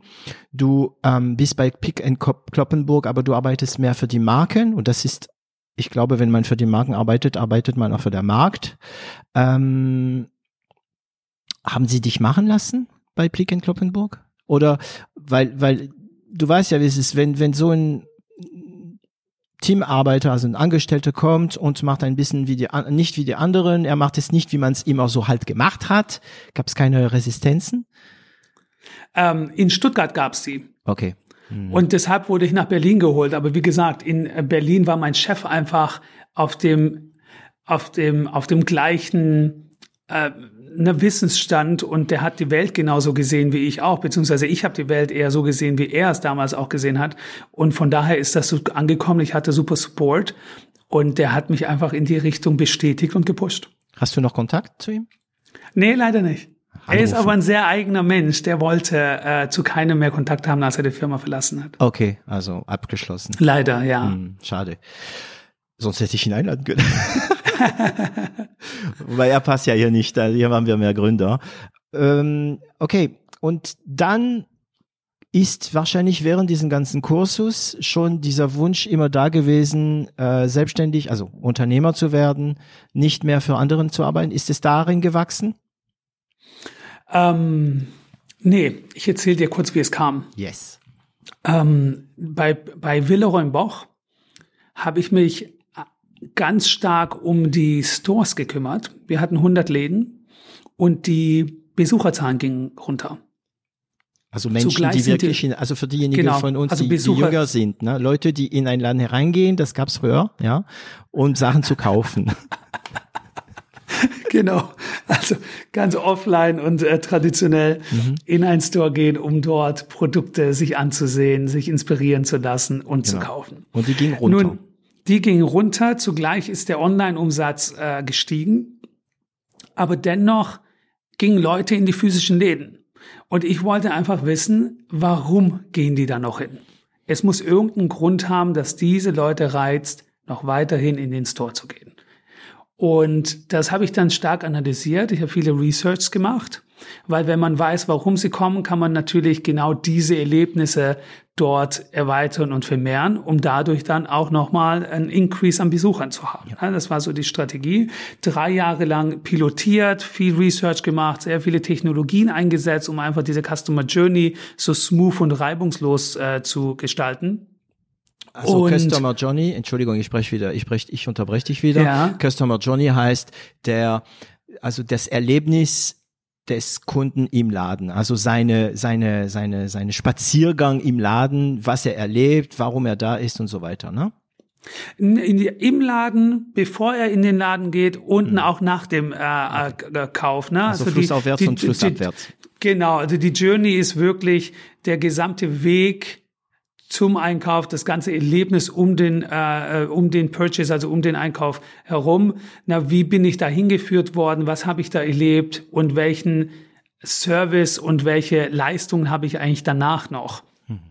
Und somit ähm, habe ich da sehr viel Research gemacht. Das haben einige Freunde mitbekommen aus der ähm, Startup- und Digitalszene. Zum Beispiel der Jens Klatt von Mr. Specs oder äh, Stefan Smaller von Westwing. Die haben mich dann gefragt, hey, wir würden gerne offline gehen. Das war noch bevor äh, die Offline-Stores gemacht haben. Wir Was müsste man denn machen? Gehen. Genau, also offline gehen heißt, wir würden ja, ja. gerne stationären äh, Store aufmachen. Was müssten wir denn beachten? Hast du Tipps? Ne, die haben mitbekommen, dass ich da sehr viel Research gemacht habe. Und so kam die Idee, ha, warum eigentlich dein Wissen und die ganze Expertise, die ich ja im Retail so viele Jahre gesammelt habe, äh, bei, bei Luxusherstellern, bei äh, Wholesale-Kaufhäusern, aber auch in kommerzielleren äh, Läden, warum das nicht nutzen und den Marken da draußen helfen, damit sie einfach dieses Trauerspiel, das auf den Einkaufsstraßen herrscht, äh, und damals schon geherrscht hat, was mich so sehr aufgeregt hat, einfach zu beheben und dem äh, ein neues Erlebnis zu bieten. Mhm. Und so habe ich gegründet. Okay. Und deswegen hast du dann gleich Hashtag Showrooming gegründet. So ist Hashtag Showrooming äh, zum Leben erwacht, ja. Okay. Klingt eigentlich erstmal eher wie so eine Beratungsgeschichte. Ähm, ja, ja, wir hatten anfangs auch relativ viele Schwierigkeiten äh, mit der Positionierung. Ne? Was machen wir eigentlich? Ich meine, ähm, wir haben das Ganze gegründet und ich wollte so viel da reinpacken, weil dieses Erlebnis im stationären Handel hat einfach so viele Facetten. Da mhm. ist es nicht nur, ah ja, wir machen jetzt mal äh, schöne Schaufenster und eine schöne Dekoration, sondern es fängt an von der Strategie, ja, wo bin ich überhaupt präsent, wie bin ich präsent, wie lange bin ich präsent, äh, na, wie sieht mein mein Brandspace, sage ich jetzt mal aus. Mhm. Ähm, das kann na, wenn man jetzt aus in der alten Sprache spricht, ein permanenter Store sein, ein Pop-up sein, eine Roadshow sein, irgendein äh, äh, Event in einem Festival oder ein Tent, ne, kann in jede Richtung gehen. Wie sieht der aus? Dann ist es das Design. Wie sieht das Ganze aus? Wie kriege ich diese Markenwerte, diese digitale DNA übersetzt in die reale Welt? Mhm. Wie sieht die gesamte Customer Journey aus? Welche Erlebnisse finden statt? Und welche Technologie findet statt? So, was macht man nun? Jetzt hat man ich, ich sage immer, ich habe versucht, vier Agenturen in eine zu packen. Mhm. Und war das- dein Wissen damals schon strukturiert oder war das einfach nur ein großes Wissen? So, eher so. Es war dieser Riesenbubble und ich hatte aber darin diese Struktur nicht. Ähm, ja, da hat mir mein Co-Founder natürlich sehr geholfen. Da bin ich auch sehr dankbar. Ohne ihn hätte ich es, glaube ich, auch nicht geschafft, ähm, weil ich halt aus der kreativen Welt komme und wie du sagst, man hat diese Mein Bubble, Map. man hat die Vision, man ist innovat innovative und bringt halt das einfach alles rein und ähm, Innovation, Innovation habe ich immer geschrien äh, und die, das musste aber irgendwann strukturiert werden und Ja. runtergebrochen werden. Weil sonst ja, die Leute dich nicht verstehen. Das heißt, du weißt, wie es geht. Du hast so intrinsisch in dir hast du dieses Wissen. Du hast für alles eine Antwort. Genau. Du weißt immer, wie man es machen soll. Mhm. Ja, du machst es auch in der richtigen Reihenfolge, aber du weißt, du hast keine Ahnung, warum du das äh, gut machst. Und sobald man etwas pädagogisch werden soll, also sobald man mit anderen Leuten arbeiten will, ähm, muss man strukturieren. Und da muss Genau. man sagen, eins, zwei, drei. Manchmal geht's nicht, weil manchmal muss man von eins zu drei springen oder von eins zu vier b Aber ja. Und das war wahrscheinlich, diese Ja. Anfangszeiten waren dann die, kann man das sagen, die Strukturierungsphase des, ähm, äh, des äh, Eiernwelt. Entschuldigung. Ja, du, die Struktur, absolut, kann man äh, gewissermaßen so sagen. Ich meine, natürlich hatte ich, ähm, ich meine, in den vorigen Jobs und Positionen sehr viel Struktur. Die wurden natürlich da schon vorgegeben, die habe ich optimiert und weiter ausgebaut. Jetzt musste ich das Ganze nur auf die eigene äh, Firma übertragen und das da nochmal aufbauen. Das fängt beim Personal an, bei den äh, Tätigkeiten, wie bieten wir, was bieten wir eigentlich an. Und das Allerwichtigste, ist die Positionierung nach außen, also wirklich fokussiert, die Message nach außen zu tragen. Wer bist du eigentlich als Unternehmen? Was ist dein USB? Was macht dich wirklich aus? Und welches, welches Problem, welche Herausforderungen löst du? Und man muss dich als Marke auch abspeichern für eine Tätigkeit, die du lösen kannst. Und wenn du wirklich alles machst, machst du zugleich nichts und bist auch nicht in den, äh, kommst auch nicht wirklich auf, wenn jemand ein Problem hat in die Richtung, na, dass äh, Showrooming genau die Agentur ist oder die ähm, äh, das Unternehmen ist, das jetzt helfen kann. Damals, also wart ihr aber noch sehr weit von dieser Hardware-Lösung. Also, also es ist auch, es ist nicht nur, aber ihr habt jetzt auch eine Hardware ne, damit und KIs und so, das war sehr weit. Aber wir kommen dazu, wie kamt ihr auf den Namen Showrooming? Ha also Hashtag Showrooming, Entschuldigung. Die, ähm, also diesen Hashtag, der ist auch bald weg. Zum Glück, den mochte ich schon noch nie. Ja, wir mussten den aber damals nehmen. Das hatte ganz andere Gründe. Ähm, Showrooming wenn du mal Showrooming googelst, wird da ein schöner Wikipedia-Eintrag kommen, was das ist. Und zwar Showrooming heißt, dass der Kunde sich äh, Moment offline, also stationär, äh, um äh, die äh, Produkte Informationen einholt, sich das äh, testet, anschaut und letztendlich online kauft. Davon hat der Händler meist nichts, wenn er es falsch macht. Ja. Ja, o- auch bekannt als ähm, ROPO. Research Also- offline, Purchase online. So, genau, das ist Showrooming. Und das Gleiche gibt es auch umgekehrt, das heißt Webrooming. Ja, da lernt man eher oder holt man die Information äh, online ein und purchased aber offline, indem man das Produkt damit letztendlich gesehen hat. Das gibt es auch. Aropo. Und ja, und die äh, Showrooming war, das ist auch nichts Neues. Ne? Showrooming gab es schon immer. Man ist schon immer in unterschiedliche Stores gelaufen, hat Preise äh, verglichen und dann eins gekauft. Inzwischen gibt es dafür ein Wort, weil man halt äh, die Kanäle abgrenzt. So ist das Ganze entstanden, weil wir gesagt haben, hey, wir wollen keine Stores bauen, wo man Sachen kauft. Man soll da reinkommen, die Produkte sehen, testen, anfassen, mit dem Personal reden, Informationen einholen. Der Kauf soll online stattfinden. Sprich, wir wollen offline begeistern und den Kunden abholen, aber der Kauf findet, die Conversion findet online statt. Und das ist genau, was Showrooming macht. Showrooming ist aber leider etwas negativ behaftet bei den Retailern. Ja. Und, ähm, und äh, deshalb nicht ganz so optimal. Wir sind aber auch äh, generell über das Showrooming, also das reine Showrooming hinausgewachsen. Wir sind äh, ne, in den äh, letzten Jahren einfach im Team haben wir uns erweitert. Wir haben andere Services mit hinzugeholt äh, geholt. und dieser Begriff Showrooming, der reicht einfach nicht mehr aus. Und deshalb sind wir auch kurz vor dem Rebranding, wenn man mal gerade äh, zu dem Thema Genau. äh, kommt, ja. Ja, das heißt Rebranding, das ist so, ich weiß nicht, das klingt nach ähm, nicht ein Berg, des, den es zum Überwinden gibt, aber das ist schon mal einen großen Schritt, Name wechseln. Ähm, ein, ein Riesenberg, würde ich sagen. Es ist gar nicht einfach, wenn man eine Marke, die man jetzt äh, in mittlerweile drei Jahre aufgeladen hat, ja. Na, wir haben sehr viel Pressecoverage bekommen, weil äh, unsere Ideen einfach neu waren. Vor drei Jahren haben wir über Experiential Retail gesprochen. Da hat jeder uns angeschaut, äh, äh, wie wenn wir ne, von irgendwelchen äh, Sternen, die ganz weit weg in einem anderen Sonnensystem äh, äh, platziert sind. Mhm. So, und das mussten wir erstmal erklären. Wir mussten den Leuten klar machen, was ist das eigentlich? Wovon reden wir hier? Ähm, ich weiß noch ganz genau, wie in einigen Gesprächen Leute gesagt haben, warum soll ich denn in einen Laden gehen für ein Erlebnis? Ich will doch nur etwas kaufen. Ja, warum kann ich nicht sofort mitnehmen? Genau, mhm. genau. Und warum ist das der Treiber? Inzwischen ist unser, unsere Wahrnehmung anders. Wir wissen, dass das Erlebnis ähm, das A und O ist. Das Erlebnis heißt auch nicht nur, dass ich eine Unterhaltung vor Ort habe oder dass ich ähm, irgendeinen Zirkus da jetzt aufbaue im äh, Store. Ne? Das Erlebnis ist ja die gesamte, damit komme ich wieder zu Journey, die gesamte Journey. Wie convenient ist es? Wie mhm. emotional ist das Ganze aufgebaut? Ähm, wie gebe ich dem Kunden eigentlich einen Mehrwert, dass er in mein Store kommt? Ne? Es ist ein Community-Gedanke dahinter. Die Brands müssen sich einfach stationär ganz anders inzwischen positionieren wie noch vor äh, fünf oder zehn Jahren. Und das sind ähm, alles Sachen, die ähm, wir inzwischen mit dem neuen Branding auch aufgefasst haben. Wie gesagt, ich finde 2020 war die größte Herausforderung für den Einzelhandel. Wahnsinn. Und ja, äh, in der jüngsten Geschichte zumindest. Und ich finde, das Jahr war einfach auch das Jahr der Kreativen.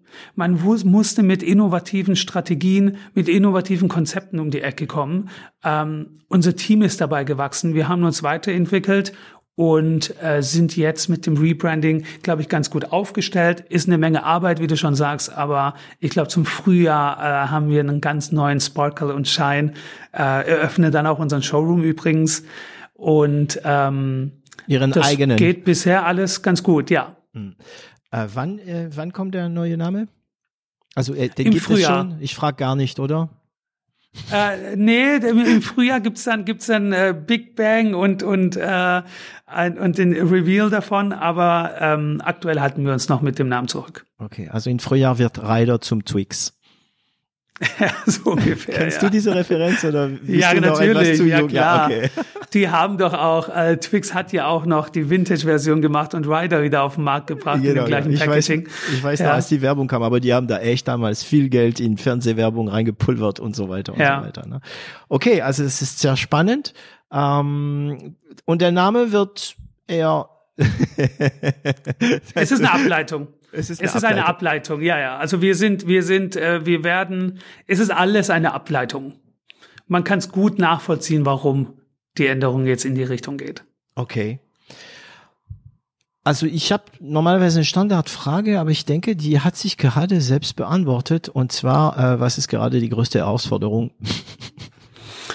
Ja, was ist die, ich glaube, die äh, Herausforderung ist neben dem Rebranding, ähm, ja, du, ich glaube, selbst die Pandemie macht uns zu schaffen, ja. Das Ja. geht äh, an uns natürlich auch nicht vorbei. Ich will jetzt gar nicht zu sehr über negative Sachen reden, weil ich äh, gerne eher nach vorne blicke Ja. und äh, Bright Future äh, sehe und einen äh, Lichtblick geben möchte, statt äh, nur ein, Mhm. ne, eine dunkle, ja, Zeit, obwohl die für uns nicht ganz so dunkel war. Wir sind gewachsen, ja, aber könnten natürlich schneller wachsen. Einige, einige Projekte sind on hold. Ja, viele Marken haben erstmal ähm, das Stopp, äh, den Stopp-Button gedrückt und warten, um zu sehen, was jetzt ähm, dabei rauskommt. Ja. Daher ist das gerade die Herausforderung einerseits. Und Ja. andererseits mit dem Rebranding und der neuen Positionierung haben wir auch einiges zu tun. Okay, das heißt, ich, ja, ich das, ähm, also wir reden ja nicht über Zitronen, ne? wir reden über Limonade, ähm, aber das heißt, also Corona ist natürlich für euch auch schon mal erstmal, oh, eine, ein, ein Bremser wieder, ne? Oder, Ja, also klar. außer wenn Guck man mal. kreativ ist und sich jeden Morgen fragt, okay, was kann man machen, kommt man auf neue Ideen, ne? Ja, das haben wir auch gemacht. Wie gesagt, wir haben einige Services hinzugenommen und erweitert. Äh, wir ähm, von einigen Kunden machen wir immer noch, also wir ändern immer noch Schaufenster, wir designen Schaufenster, konzipieren Schaufenster, bereiten äh, zukünftige Brand Spaces vor, konzipieren die, äh, sind sehr viel konzeptionell und strategisch äh, unterwegs und äh, beratend, weil das Ganze wird auch bald vorbei sein und dann müssen wir auch raus. Ja. Wir haben natürlich dadurch, dass wir ähm, sehr stark stationär stattfinden und ähm, na, unsere KPIs sind ja stationär, den Reach und Awareness zu schaffen und dadurch äh, die Kunden zu akquirieren, na, von offline zu online, wie ich vorhin schon gesagt habe. Die Kundennähe ist uns wichtig, das ist alles hiermit erstmal angehalten durch die Pandemie. Aber ähm, also die KPIs sind, sind, die Erfolgsschlüssel, also die, wie man das genau. Erfolg messt, ne? Mhm. Korrekt. Und damit, ähm, genau, weil wir stationär einfach aktuell nicht viel machen können, ist die Umsetzung on hold. Die Konzeption geht aber weiter. Hm. Ähm, wir sind also in den Startlöchern, um sobald alles wieder offen ist. Äh, sehr bald, sehr bald. Genau. Sehr bald. Ich hatte demnächst äh, äh, ein Gespräch mit einem Bekannter über das Thema, wann, wann, was passiert, wenn, ähm, wenn wir nach der Pandemie alle wieder raus dürfen hm. Und ich hatte das in meine Vorstellung immer so, dass, dass es so, also es ist ein dummer Vergleich, aber ein bisschen wie nach dem Krieg, wo alle sich freuen. Ne? Und ähm, ich habe dem letzt auch, ich glaube, in die Zeit oder in FAZ einen Artikel gelesen darüber, dass, dass, dass es vielleicht eine, äh, eine Art ähm, Freude wie in der 20er Jahre, interessanterweise nach der Pandemie der äh, spanische Grippe. Aber mein ja. Bekannter hat mir gesagt, ähm, weißt du, das Problem bei der Pandemie ist, es wird kein Tag X geben. Es wird keinen Tag geben, an dem alle raus dürfen und mhm. sagen, ja, jetzt ist wieder, wir sind wieder frei.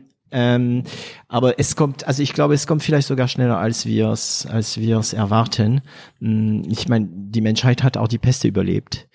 Ja. Ohne äh, ohne Impfung, ohne was damals. Ne? Und das, äh, das kommt und geht. Also klar, ist sehr schwierig gerade für, äh, für und für uns. Also wir können uns da nicht mal beschweren. Hm. Nee, absolut nicht. Also ja. gerade hier in Deutschland nicht, ja. Äh, ja wenn ja. ich da mal um mich schaue, nach Brasilien oder auch ähm, na, was ganz in der Nähe von uns auch passiert hier in Europa. Mhm. Aber beschweren nicht. Wie gesagt, ich schaue nach vorne, bin da sehr positiv und äh, glaube auch, wenn es jetzt kein ähm, einen Punkt und diesen Big Bang geben wird, wo alles äh, wirklich äh, alles wieder frei und offen ist. Es wird, es ist ein Prozess und wir warten äh, darauf und freuen uns dass es alles bald kommt. Okay, zurück. Ähm, also du hast damals gegründet, du hast angefangen mhm. äh, mit Showrooming, dein, dein Wissen für andere, sagen wir mal, zu strukturieren, dein eigenes Konzept, deine eigene Suppe zu kochen. Ähm, wie, wie war das am Anfang finanziert? Wie, also hattest du, hast du deinen Job einfach gekündigt und angefangen? Wie, wie war der Übergang? Ähm, wie war der Übergang? Nee, die, äh, ja, ich habe gekündigt, klar, sonst äh, wäre es nicht gegangen. Ja, äh, ich bin jetzt mal ganz vorsichtig, was die, was die Gründungsphase ah. angeht. Ähm, natürlich hat man nachts gearbeitet, jeden Nacht gearbeitet, um da äh, das Ganze vorzubereiten. Und ähm, und ich habe aber auch dem Herrn Willeroy erzählt, was ich vorhabe. Ja, das war alles, ähm, also sein Segen habe ich eingeholt, der hat es verstanden. War nicht ganz so einfach. Ich musste auch ähm, länger da bleiben als eigentlich äh, geplant, aber so ist es halt, bis man eine Nachfolge findet oder alles äh, schön und sauber übergeben kann. Aber wie sind wir finanziert? Also ich habe einen Co-Founder und einen Investor, einen stillen Investor. Ähm, inzwischen sind wir sind wir gut selbst, also können wir uns äh, gut selbst tragen und brauchen kein äh, zusätzliches Investment und alles, was wir einnehmen, geht direkt wieder in den Wachstum, ja. Okay, das heißt, damals habt ihr sofort mit der neuen Firma Geld verdient und äh, mussten keine Finanzierung suchen. Ähm, nee, wie gesagt, wir hatten ein, ein, ähm, eine, eine Investierung am, am Start mhm. und danach mussten wir kein weiteres Geld suchen. Wir haben nicht sofort Geld verdient, natürlich nicht. Äh, ne, das hat ein bisschen gedauert. Also es ging schleppend voran, bis wir dann äh, den ersten Kunden oder den ersten großen Kunden mit Visa äh, hatten. Oh, wow. Da, das war so unser unser ähm, Sprungbrett. Mhm. Weil wir für Visa und Roland Berger, die waren auch mit an Bord, das Retail Experience Lab äh, gegründet haben. Das war genau unser Thema. Und ihr könnt euch vorstellen, dass äh, mit Roland Berger und Visa einfach sehr viele andere Marken auf dich aufmerksam werden. Ja. Und äh, damit hatten wir eigentlich ein, ähm, ja, den, ein gutes, gutes Einkommen und eine gute Basis. Du hast gesagt, ähm, bis die großen Kunden kamen, habt ihr vorher so ein bisschen mit kleineren ähm, Kunden gearbeitet? Klar, wir haben auch äh, mit kleineren Kunden gearbeitet. Man muss ja erstmal alles auf den Weg bringen. Also viel war dann über Consulting, aber ne, wenn man kein nur Consulting macht, ist da noch nichts auf der, äh, ne, noch kein Best Practice, was man allen vorzeigen kann. Das mhm. hat halt gedauert, bis wir da waren und wirklich etwas aufgebaut haben und sagen konnten, hey, äh, we stand for that, das haben wir gebaut. Und äh, genau, Anfangs ja. ging es natürlich schleppen. Wir haben auch einige Pro Bono-Projekte gemacht anfangs, um, um Referenzen äh, zu haben. Um Referenzen zu haben und auch ähm, ja, kleineren äh, Marken und äh, Brands zu helfen, gerade im Startup-Wesen. Was hältst du davon? Also das machen viele. Ich, ich, ich bin mir bis heute nicht so ganz sicher. Hm, was hältst du davon, dass man manchmal tatsächlich Pro Bono Sachen macht, um Referenz zu haben? Wo ist da die Grenze? Wie, also ich bin da diesbezüglich sehr hm, zwiespalten, sagt man das so in Deutsch, ne? Mhm. Zwiespalten. Mhm. Ob das gute Idee ist, also man braucht Referenzen, aber auf der anderen Seite wird man dadurch auch gerne mal ähm, ausgenützt. Naja, man muss sich selbst, glaube ich, die Grenze stecken, ne? Mhm. Und äh, das haben wir gemacht. Wir haben äh, bis zu einer gewissen Hinsicht äh, das getan. Wir haben selber keine Kosten damit gehabt. Von daher also wirklich nur interne Kosten. Und äh, damit hat's geklappt. Ich meine, wenn man für jemanden pro bono arbeitet, dann wissen die auch, wie viel Leistung darüber kommt. Mhm. Ja, und damit kann man eigentlich gut leben. Das ist ja eine reine Kalkulation. Das heißt, ihr habt dann einen ersten, nennen wir es Laden gemacht, also mhm. ein Erlebnisladen. War schon die, das Thema äh, KI und ähm, so weiter oder war das erstmal nur ein Erlebnisladen? nee, das war erstmal erstmal ein Erlebnisladen. Äh, wie gesagt, viel in der Beratung. Das mhm. mit der KI haben wir natürlich mit reingebracht, aber wir waren, na, wir mussten uns ja selber erstmal strukturieren und aufstellen. Das ist ja, das war ja am Anfang, ich sag mal, wir haben nicht gestartet und hatten sofort alle Services äh, parat, sondern das wurde langsam äh, Step by Step und peu à peu aufgebaut. Mhm. Und ähm, Genau. Okay, also um das Thema Finanzierung äh, abzuschließen, das heißt, ihr habt einfach am Anfang diesen stillen Investor bekommen und aber stellt sich da eine andere Frage, die für mich immer, immer relevant ist. Irgendwann mal kam der erste Kunde, der was bezahlen musste, bevor mhm. äh, Mr. Visa dich angerufen hat. Mr. Visa. ja, also es gab bezahlende Kunde, bevor Mr. Visa anrief. Wie ja. hast du den Preis gestaltet. Das heißt, das ist immer so, du hast ein Produkt, du hast eine Idee, du weißt selbst, dass es funktioniert. Da kommt jemand, will deine Idee und sagt, was kostet das? Mhm. Wie habt ihr den Preis gestaltet? Wieso habt ihr gesagt, es kostet 1000 Euro statt es kostet 500 Euro? Wir wissen beide, dass es nicht so wenig kostet, aber ja. Ja, ja. Die, ähm, ich glaube, da macht man eine Marktanalyse und ein Research. Ja, was passiert da draußen? Auch wenn wir jetzt keine direkte Konkurrenz haben in dem Sinne, kann man sagen, dass es ähnliche Berater oder Bereiche gibt und ähm, definieren diese und leiten uns daher dann äh, Preis ab. Also ist es schon sehr aufwendig, einen Preis festzulegen ne? und äh, zu gestalten. Natürlich bricht man den runter. Viele Kunden haben dann nochmal Fragen, wieso, warum und dann muss man das alles erklären. Also es ist gar nicht so wenig Arbeit. Man muss sich da genau überlegen, wieso verlangt man diesen Preis und ähm, ne, wie baut sich der auf. Und wenn man das einmal gemacht hat und auch weiß, was man in der Richtung verlangen kann, geht das. Also später ist es dann viel einfacher. Und wie habt ihr die ersten Kunden dann akquiriert? Ja, lustigerweise haben wir diese Akquise und diesen Sales Funnel beziehungsweise Prozess bei uns gar nicht. Ich hasse, ich hasse sorry, es, wenn sorry, Unternehmer sorry. mir sowas sagen. Also es ist eine Neid, es ist eine Neidhass, ne? Es ist einfach ja. purer Neid. Ähm, das war bei Tilo auch so, ne? Bei Piabo, Piabo sucht sich, also sucht keine Kunden.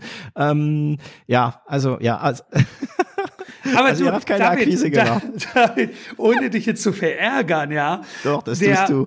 Es ist, es ist, es ist ein Wandel da draußen. Mhm. Und die Marken brauchen neue, frische Ideen. Und ich sage einfach mal, ähm, jetzt äh, ganz einfach, wir machen halt nicht den gleichen Scheiß wie jeder da draußen, ja. Mhm. Und das sieht man. Wir haben sehr viel Pressecoverage erhalten. Sprich, wenn die Presse darüber schreibt und es ihnen gefällt, was wir tun und wie wir denken, hören das die anderen und wissen, ah, okay, Mhm. der Wandel kommt, also müssten wir vielleicht in die Richtung gehen. Wir hören uns den auch mal an. Es war auch nicht immer gut, ja, selbst wenn die über die Presse äh, auf uns aufmerksam machen äh, werden und uns ansprechen, kommt das aber auch schon mal vor, dass äh, größere Marken, wirklich große Marken, globale Marken, äh, milliardenschwer, die einem äh, Ideen und Konzepte äh, aussaugen und erarbeiten lassen, dafür nichts bezahlen letztendlich und man äh, dann später mitbekommt, dass sie das Haus intern doch umgesetzt haben.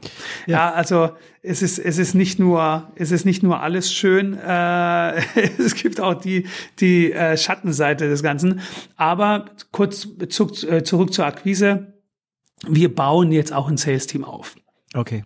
Ja, also ja, aber dann wird mehr um passieren. zu skalieren, als überhaupt äh, um Kunden zu finden. Genau. Wir wollen weiter wachsen. Und Genau. Also die Antwort ist schon wieder die gleiche Antwort, die kenne. Also ich ist witzig, weil das sind so einfache Antworten, aber also ich, ich bin wirklich auch davon überzeugt, dass viele Antworten Wie machst du im, das denn? im Business und im Leben. Ja, ich gebe dir meine Antwort auch. Ja. ähm, also ich werde jetzt etwas vulgär. Ich mag das auch ab und zu vulgär zu sein. Mach ein scheiß geilen Produkt und Ja. sorg dafür, dass die Leute es erfahren. Genau. Ja. Und viele fragen sich, ah, wie kann ich mehr verkaufen? Wie kann ich mehr verkaufen? Das Problem ist nicht des Sales, das Problem ist erstmal das Produkt. Und ich komme aus dem Marketing und von den vier Ps von Marketing ist das Produkt eigentlich ja mein Liebling. Ja. Wobei ich muss sagen, seit Bildzeitung und Amazon mag ich auch das Thema Distribution sehr. Ja. du, du, du, du behandelst ja eigentlich auch, du hast ein geniales Produkt, aber du behandelst Distribution auch neu. Mhm. Aber ja, die Antwort ist recht einfach. Wenn du nicht nach Kunden suchen sollst, dann musst du ganz einfach, und ganz einfach ist ironisch gemacht, gemeint, Ja, ne? nee, musst ist du es nicht. ganz einfach ein Produkt machen, das die Leute haben wollen. Ähm, ich hatte in einer Folge auch die äh, Lena Jüngst äh, von Air Up, diese, diese Flasche. Kennst du Air Up? Ich äh, meine, ich weiß, was es ist, aber Ja. erzähl gerne Ja, nochmal. ist eine Flasche, ähm, da trinkst du nur Wasser und da gibt's ein Duftpad und das halt, das gibt einen Geruch und du hast aber wirklich das Gefühl, dass du schmeckst. Also das ist ein Ja. Gehirn, ähm, eine Flavor. Gehirnbetrug, ne? Ähm, Mhm. Und die haben da einfach ein gutes Produkt. Und wie oft, wie oft, also ein Tipp, um ein gutes Produkt zu erkennen, ist, Mhm. wenn Profis sagen, das wäre eine Schnapsidee. Ja, ja. Weil ja. ich meine, deine Idee, das ist doch eine Schnapsidee. Ich meine, ein Laden, in dem man nichts einkaufen kann? Ja. Und wenn, ja, aber, aber dann sind, dann, dann werden Einhörner geboren, glaube ich. Ne? Das Ja, heißt, ja, ja. eine, wenn du keine Akquise machen willst, musst du eine gute Schnapsidee haben, die jeder haben will und die Mhm. sich natürlich, also damit es nicht missverstanden wird, die sich danach natürlich nicht als Schnapsidee herausstellt. Und bei, äh, bei Lena Jüngst, bei Air Up war das wirklich so, die haben jemanden angerufen, der Aroma macht und der Typ als erstes hat gesagt, das ist eine Schnapsidee. Und ähm, die haben, ich glaube, am Anfang, ich, also mittlerweile haben sie schon 400.000 Flaschen verkauft und die hatten erstmal nur 80.000 gemacht. Mhm. Und äh, das war zu wenig. Also die Leute wollten das Ding, also Akquise haben die da damals gar nicht gebraucht. Ne? Okay, also erste Kunden. Nice. Und jetzt, du weißt wahrscheinlich, was die nächste Frage sein wird. Schieß los. Wie kam Herr Visa auf euch?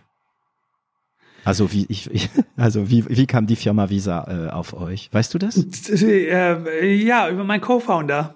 Ah, okay. Also Co-Founder, Kontakte. Netzwerke, genau. Du, es ist, es ist Netzwerk, das ist auch der Grund, warum ich zurück nach Berlin gekommen bin. Ich war nämlich in Paris, bevor ich gegründet habe. Also Villeroy Boch wurde von äh, Paris aus gemacht. Ähm, Paris und Luxemburg, ähm, beziehungsweise bei Luxemburg, das heißt Mettlach im Saarland, äh, da bin ich äh, gesessen, 2000 Mann Dorf. Äh, habe aber in Paris gewohnt, weil ich äh, da nicht ausgehalten habe. In Saarland? so klein. Echt? Im Oh. Saarland habe ich es nicht ausgehalten, leider, nee. Es ist wunderschön, aber ähm, nicht für drei Jahre. Und ähm, Genau, deshalb bin ich nach Berlin gekommen, weil äh, mein Netzwerk hier einfach größer ist. Okay. Ja, hier wusste ich ähm, genau, wo ich andocken muss. Hier kenne ich Leute. Mein Co-Founder ist super vernetzt und ähm, das hat uns geholfen. Okay, wie heißt dein Co-Founder?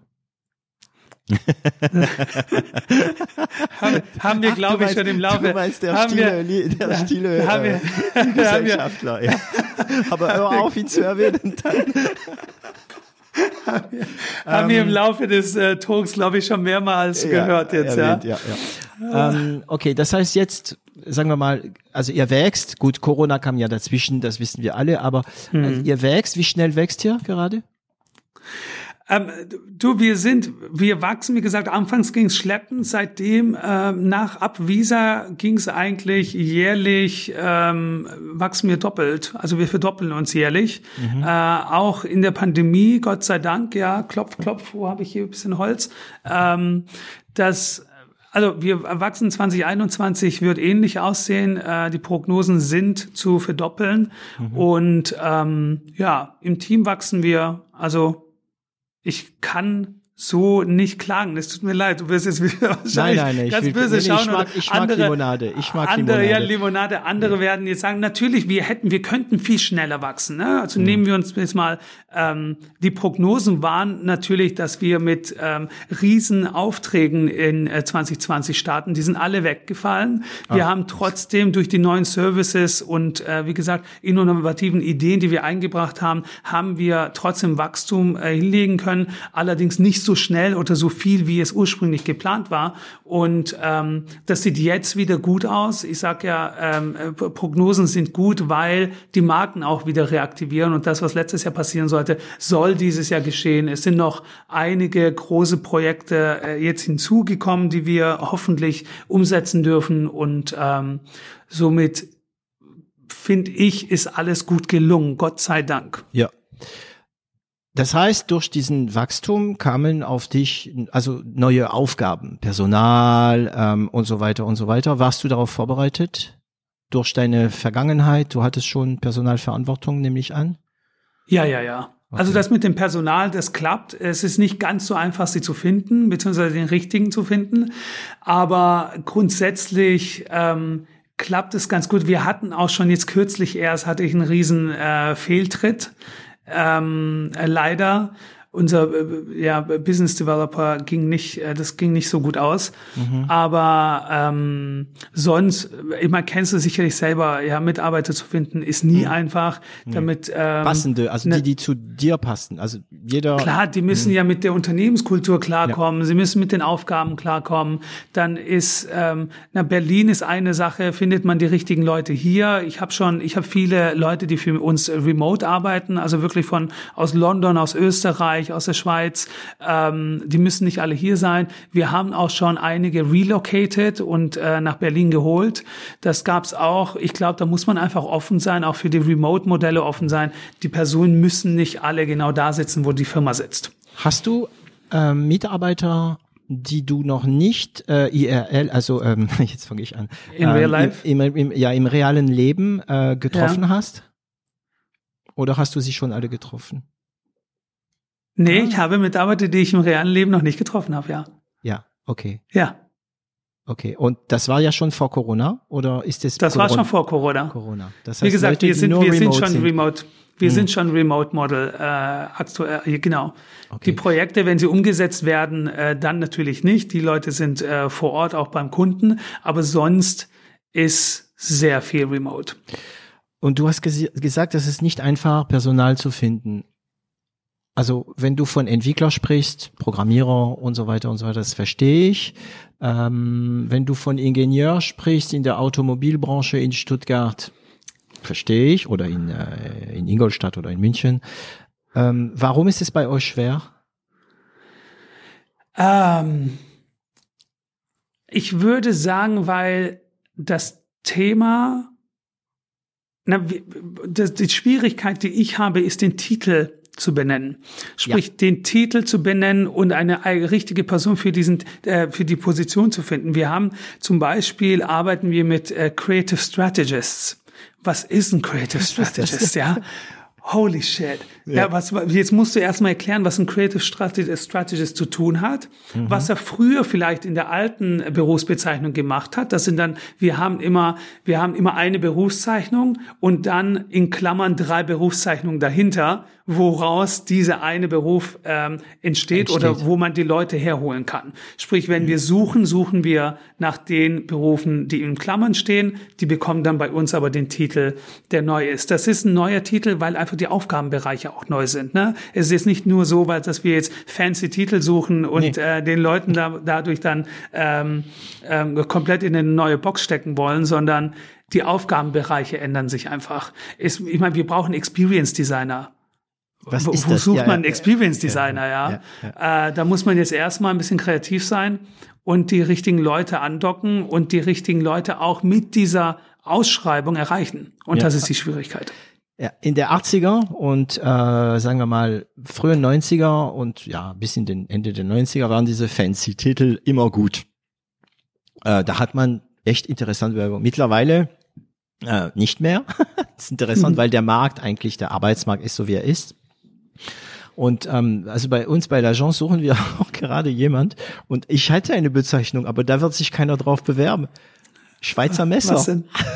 Schweizer Messer. Ja. Ach so, genau, dass ja, alles machen können, oder? Genau, das heißt also, ähm, das heißt, wir brauchen eine äh, Web-Schweizer Messer und äh, wir brauchen eine Audio-Schweizer Messer. Also Leute, die ha. nicht nur in, in, in einem Fach, ne, das ist ungefähr, was du ja auch, glaube ich, beschreibst, ne, ähm, Leute, die nicht nur in einem Fach gut sind, sondern Leute, die aus, also über den äh, Tellerrand, sagt man, glaube ich, ne, über den genau. Tellerrand genau. gucken können und vielleicht mhm. auch mal eine Ahnung haben von äh, Design und so weiter und so weiter. Ne?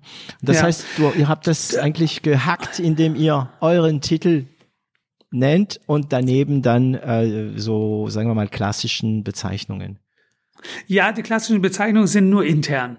Die hm. stehen außen nicht äh, dran. Also das sieht, äh, sieht man jetzt bei einer Ausschreibung nicht, aber wir so, wenn wir proaktiv suchen, suchen wir nach diesen äh, Leuten und ähm, die, die Sache ist die, wenn man weißt du, wir bringen für unsere Konzepte sehr unterschiedliche Expertisen zusammen.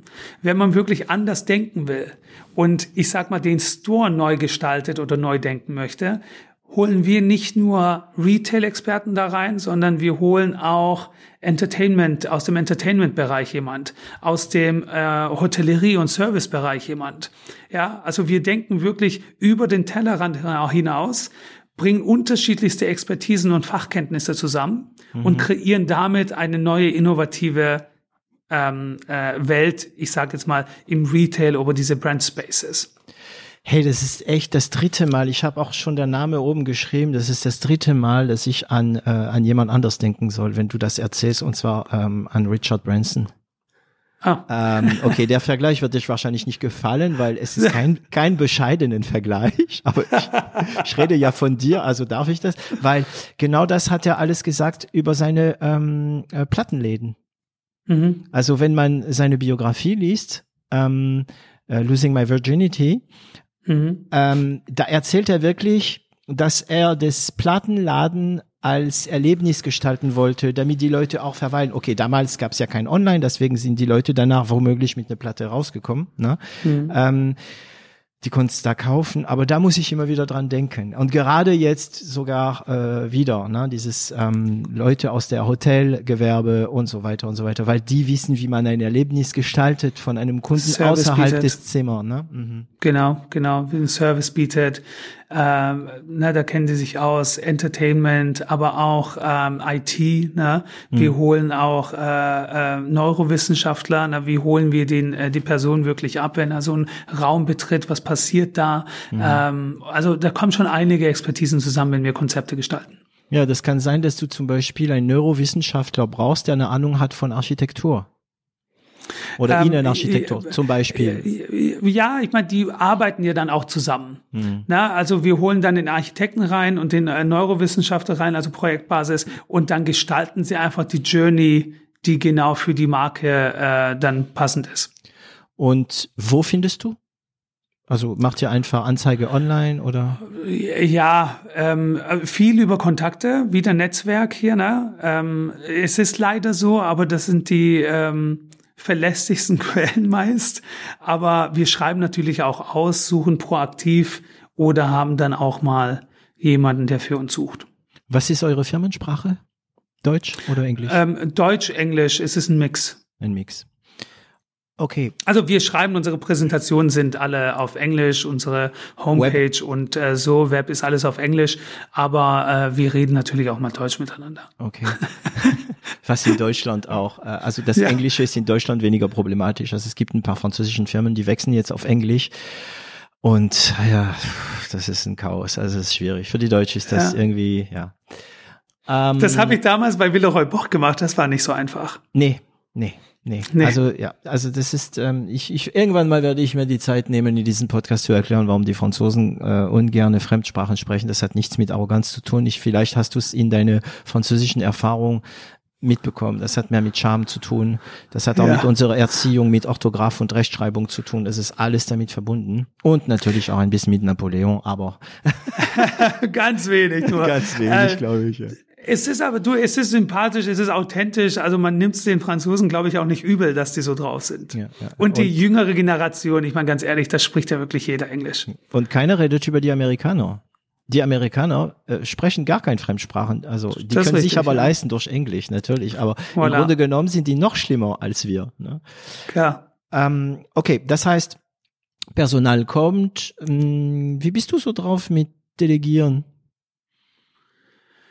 Mit Delegieren. Ähm, du, wir haben ziemlich flache Hierarchien bei uns, ähm, sind ziemlich gut strukturiert, sehr offen, viel Kommunikation, viel Austausch, auch äh, teamübergreifend, ja. Jeder hat seine Ziele die besprechen wir auch alle zusammen, also im Team. Ja, wir mhm. bekommen, jeder kennt die Ziele der anderen, sprich jeder weiß, äh, wo es lang geht und warum die Person ähm, vielleicht stärker in die Richtung pusht als äh, jetzt in eine andere. Wir sind da alle ziemlich offen mit. Ähm, ich habe mit jedem einzelnen Speedy-Meetings, äh, äh, ja, wirklich, da gehen wir einfach nur äh, Top äh, drei, vier, fünf Fragen durch. Also es funktioniert schon alles sehr effizient und schnell.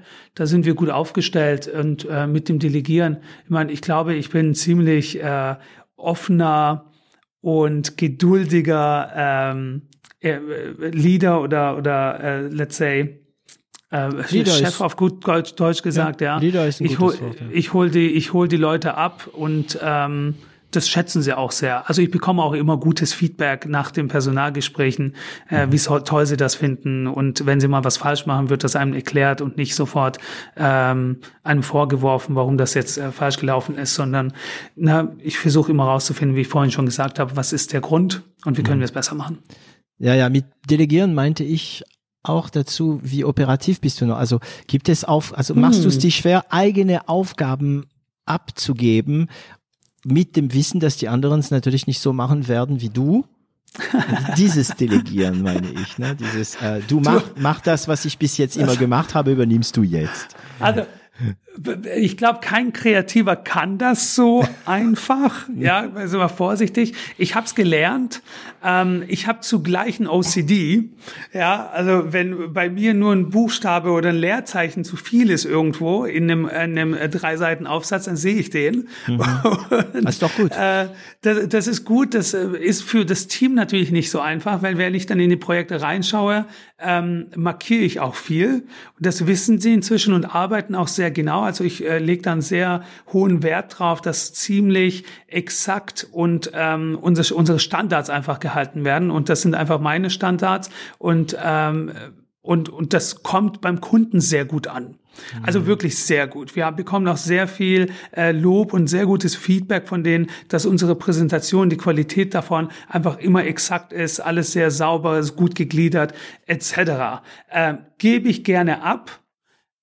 Na, wie gesagt, jeder Kreativer glaubt, dass er es selber am besten macht, weil wir es halt uns selber ausdenken und unsere Vision ist. Ne, wie, kein anderer kann das ablesen, was bei dir im Kopf äh, vorgeht. Ich glaube, ich kann das ganz gut wiedergeben und erklären, wie ich es mir vorstelle. Aber abgesehen davon bin ich auch nicht mehr ganz so sehr in dem Operativen drin. Also ich weiß, was passiert, schreite auch mal ein, aber mein Team ist so gut eingespielt mittlerweile, dass die das, äh, dass die einen sehr guten Job machen. Mhm. Ganz einfach gesagt. Und, die, gucken, die ähm, achten auch auf Details und inzwischen läuft das echt sensationell. Ich bin sehr stolz auf mein Team. Also okay. Leute, bravo, bravo, bravo von hier nochmal. Ohne euch äh, wüsste ich gar nicht, wo ich äh, hin sollte oder wie ich das schaffen sollte. Das also für ist es mein richtigen Moment für eine Lohnerhöhung. Ne? Also. das schneidest du raus. Nein, Nein, wir sind, ich bin typische da aber auch. Schwäbische, typische ja, genau, da kommt der Schwabe wieder durch. Schimpf ist gelobt genug. Genau. Ja. Nee, die werden aber auch äh, belohnt, die haben gute, ähm, äh, gute Pakete und äh, da bekommt, ich glaube, jeder ist da ziemlich happy.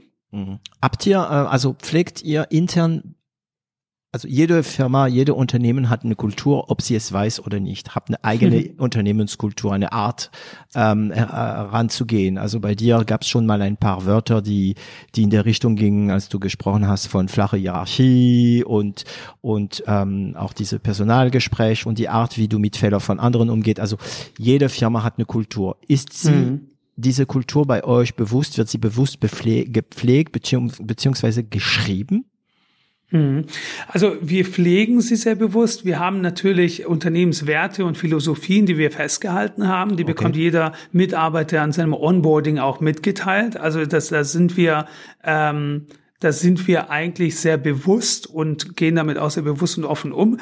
Ähm, wir haben wir haben so drei Werte vor allem, die wir jedem mitgeben. Das ist ne, einmal das digitale Sustainability und Diversity und das leben wir ähm, jeden Tag aus. Das heißt, nicht nur intern, sondern auch bei unseren Konzepten zu unseren Kunden hin. Sustainability ist immer ein Thema, ist immer ein Aspekt, den wir einbringen in jedem Konzept. Äh, das schätzen die auch sehr. Diversity, Inclusion, Equality ist ein Riesenthema bei uns. Wir äh, Inclusion, unterstützen ja, auch die wir unterstützen auch die LGBTQAI Plus Community. Oh wow, hoffe, du kennst alle äh, Buchstaben, ne? ne? Ja, ja. Ähm, ja, ja, klar. Und äh, mhm. auch jeder Mitarbeiter, der bei uns anfängt, wird, das steht in den Ausschreibungen drin und jeder wird auch explizit nochmal danach gefragt.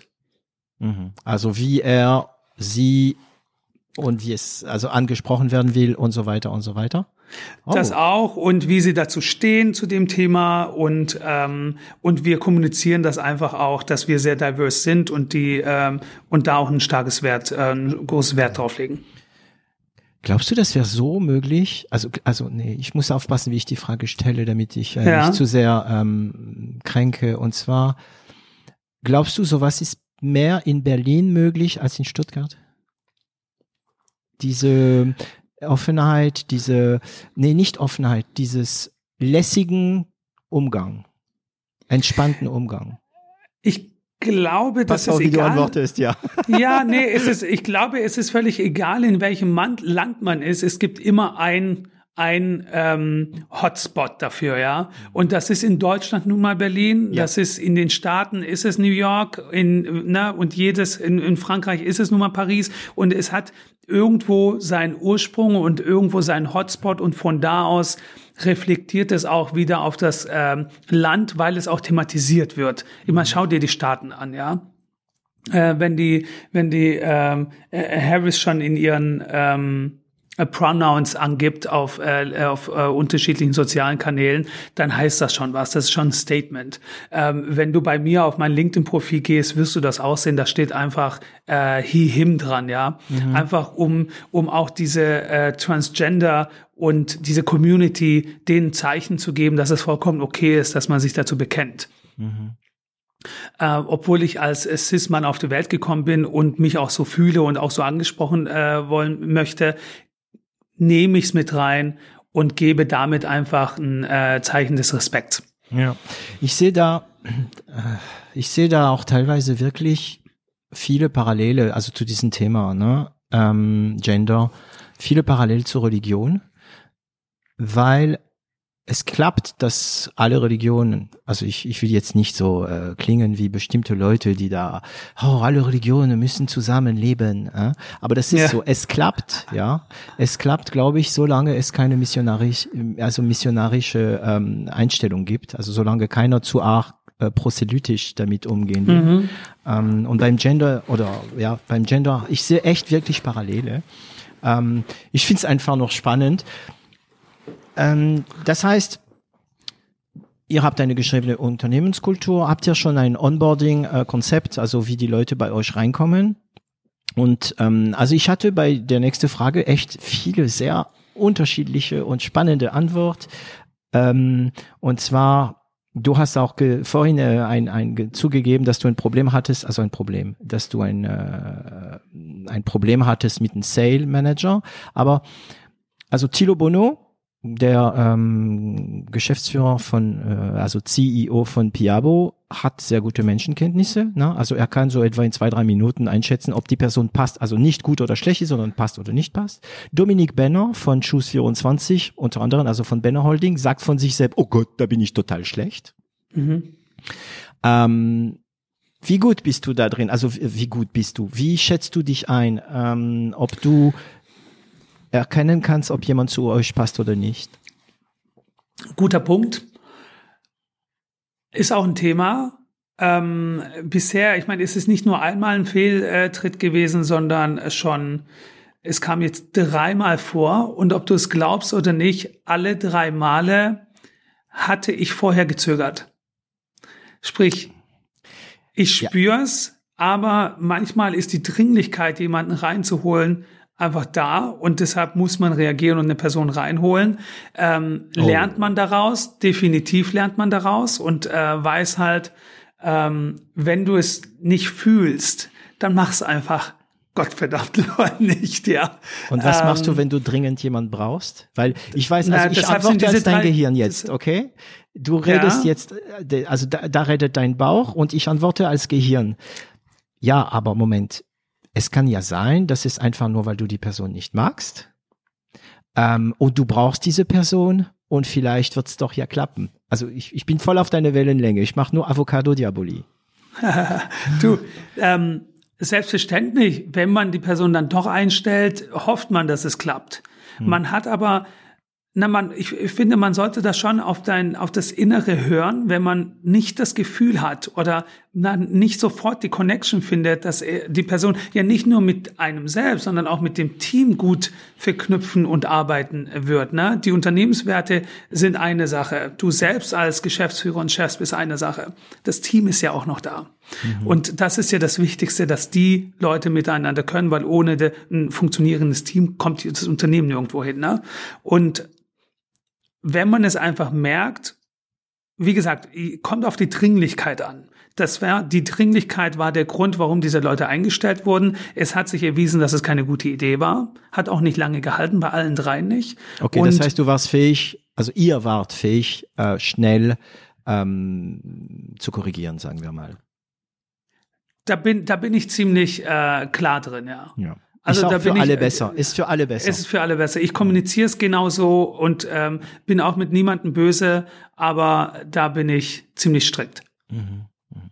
Das heißt, dreimal hast du den Fehler gemacht, dreimal hast du danach gedacht, ach, ich hab's doch gewusst. Und es gibt nichts Schlimmeres als als Verantwortlicher.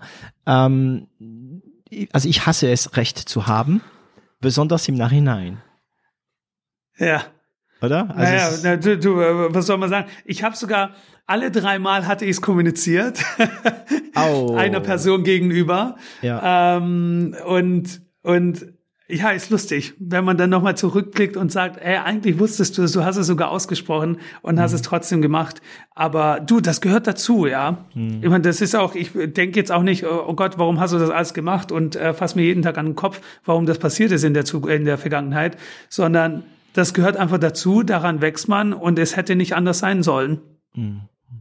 Okay, das heißt, wann war das letzte Mal? Ähm, jetzt vor ein paar Monaten erst. Vor ein paar Monaten. Also 2020. Okay. Und seitdem sind neue dazugekommen? Seitdem sind neue dazugekommen, ja. Und du hast auf deinen Bauch gehört? Ja.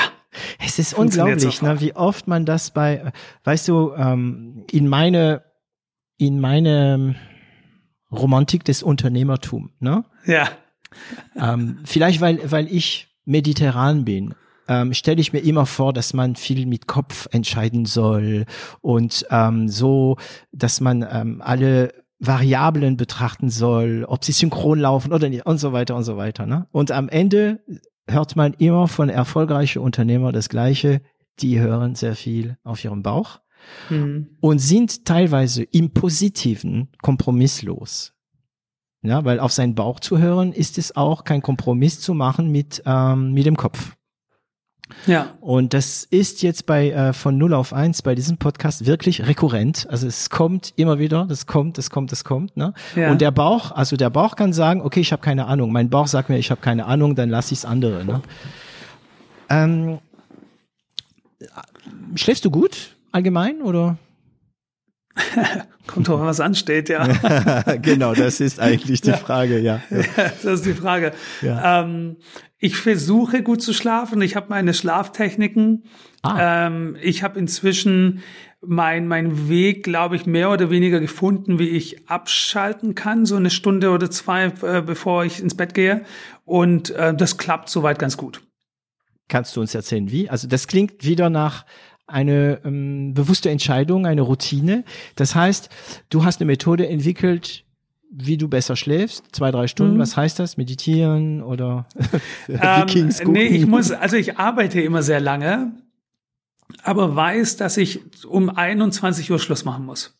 Ich gehe so um Mitternacht ins Bett, aber ich brauche diese drei Stunden, um runterzukommen. Mhm. Und in den drei Stunden muss muss ich entweder etwas lesen, einen Podcast hören, mit einer Person länger telefonieren mhm. oder äh, von mir aus eine Serie schauen. Ja, aber mhm. irgendwas muss dazwischen passieren. Ich kann nicht von der Arbeit direkt ins Bett. Mhm. Welche Serie guckst du zurzeit? ah, peinliche Frage. Sex and the City. Oh nein! nee, die habe ich, die hab ich schon lange durch, ja. Die, äh, so peinlich, nee, ich habe tatsächlich äh, Bridgerton gestern Abend beendet. Ah ja, ich habe, ich habe, ich, ja, ich habe, ich wusste den Namen nicht mehr. Ich habe das Bild ähm, gesehen, ja. also das Bild im Kopf ähm, und ich habe auch an deinen Blick gedacht, oh, oh peinliche Frage, äh, peinliche Antwort kommt bestimmt. so aber peinlich ist es gar nicht. Der Trailer ist ziemlich kitschig. Ich meine, der ganze, die ganze Serie ist sehr kitschig, aber okay. ähm, sehr unterhaltsam. Ja, okay. Ja, ist schön gemacht. Ich bin gerade äh, in Vikings drin. Und, ah, äh, okay. Ja, im sechs, beim sechsten Staffel und ich finde ihn ein bisschen langsam, der sechste Staffel, ja. Ähm, ja. Okay, ja, das heißt. Sagt auch viel über Leute aus, wenn man nach der Serie fragt, wie man schaut, ja. Ähm, du, du, du schläfst gut und gab's, gab's wirklich schwierige Phasen mh, seit der Beginn von Showrooming, wo du wirklich, also, ja, eine dunkle Wolke über deinen Kopf war und nicht gut geschlafen hast? Ja, ich sehe schon. Um, let me say, Cashflow is a bitch, ja. Ja, Cashflow is a, is a bitch. Ja. genau. Ja. Ähm, ich glaube, da brauche ich gar nicht mehr sagen. Das ist ähm, schlaflose Nächte, ja, die gab es. Mhm. Und hauptsächlich war der Cashflow und die nicht ganz so akkurate Planung dessen schuld dran, wenn man das jetzt mal so benennen äh, darf. Ich glaube, jeder Gründer und jeder, äh, jedes Startup beziehungsweise jeder Unternehmer kennt das. Man muss damit erstmal lernen, umzugehen. Und na, als man in Corporates noch gearbeitet hat, hat man so ein Problem nicht. Man hat ein Budget, gut, aber da ist jetzt genug äh, Backup. Nicht, dass man damit nicht verantwortungsvoll umgehen würde, aber äh, man hat einfach diese schlaflosen Nächte, was das Budget und, und ähm, etc. angeht nicht. Ne? Man muss ja die Leute bezahlen, die Gehälter müssen raus. Und äh, wenn anfangs dann so ein Cashflow-Thema kommt, ja, ja, und wieso waren, wurden Rechnungen nicht früh genug geschrieben? Das ist so ein typisches äh, Problem oder war das einfach, es kam rein zeitlang kein Geld? oder? Welcher Schwabe schreibt seine Rechnung nicht früh genug? Ja, sorry, fehl am Platz. Rechnung das wird gleich nach dem Angebot schon geschrieben und vorbereitet und datiert. Absolut. Ähm, nee, inzwischen, ich meine, damals haben wir das mit den Anzahlungen noch nicht wirklich ähm, äh, im Prozess gehabt. Das haben wir inzwischen. Anzahlungen werden getätigt.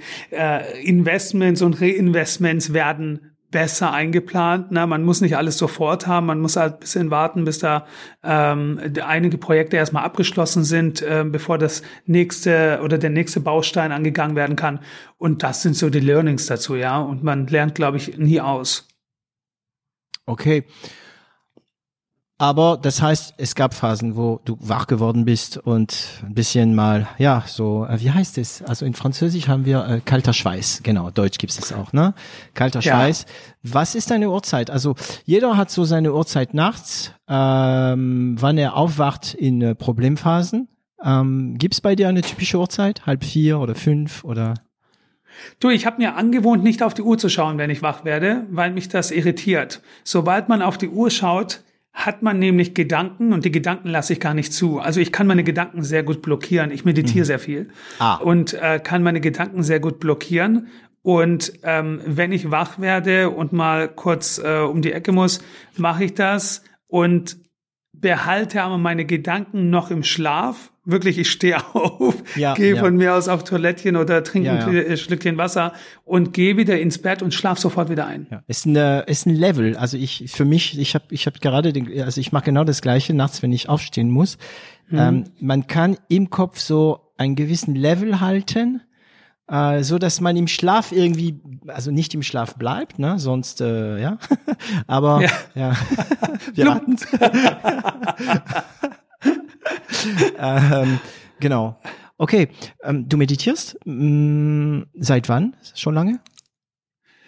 Schon länger, also schon ein paar Jahre, ja. Und Ich, ich meditiere jeden Morgen. Jeden Morgen. Alleine Mhm. oder mit Hilfe? Nee, nee, alleine. Alleine. Brauche ich auch, ja. Also alleine auch keine Musik oder äh, Töne. Das Einzige, was ich brauche, ist die ähm, ein, ein, eine Öffnung nach draußen. Also entweder ein Fenster oder eine Balkontür. Aber ich muss, ich muss Mhm. Frische eine Connection zum, zum, äh, zu dem, zu der, zu der Welt draußen haben. Mhm. Und wie hast du angefangen zu meditieren? Ja, ich habe tatsächlich meine allererste Meditation war zehn Minuten Guided Meditation auf YouTube. Ein ganz einfaches. Nee, ich habe zwei sogar ausprobiert. Beim ersten hat die hat die Lady permanent gesprochen. Lady ja, bla bla ja. bla, tu dies, das, jetzt fühlst du das und jetzt tust du dies. Ich habe gedacht, boah, ey, halt jetzt den Gosch, ja. Lass mich in Ruhe. Ja, ja. Lass mich in Ruhe. Und ähm, dann hatte ich noch ein zweites ausprobiert und die Person hat überhaupt nicht gesprochen, hat einfach nur gesagt, tu das. Ich schalte mich in zehn Minuten wieder ein. Das hat super funktioniert und seitdem mache ich es eigentlich ohne Guidance und äh, es klappt ganz gut. Also nichts gegen Lady Permanent, nur äh, passt Lady Permanent nicht zu dir. Ne? Ähm, Nee. Ich habe auch, ich habe, ich, als ich angefangen zu meditieren habe, war das mit einer App. Ich habe leider ein bisschen nachgelassen die letzte Zeit diesbezüglich. Und das Problem bei Guided ist, dass du dich an der Stimme einer Person gewöhnst. Und wenn du dann irgendjemand anders hast, eine andere Stimme, dann ist es total verwirrend. Deswegen, aber ich brauche einen Gong. Ja? Ja, ich brauche einen Gong ähm, und am besten, ja, also äh, regelmäßig alle zehn Minuten und so. Wie lange meditierst du Mhm. morgens? 20 Minuten. Ah, okay, also 20 Minuten Ja. ist geht geht schnell, oder? Da, das geht schnell. Ich muss aber einen Wecker stellen, sonst komme ich nicht zurück. Wirklich? Ah, bist Ja. du schon? Also ich wollte sagen, bist du schon so gut? Also bist du Äh, wirklich weg? Ich, ich bin weg. Ja, ja. Denkst- also ich muss, ich muss einen Wecker stellen. Ich habe hier, ich habe bei mir ist alles ausgestattet mit ähm, hier Siri und Voice Command. Mhm.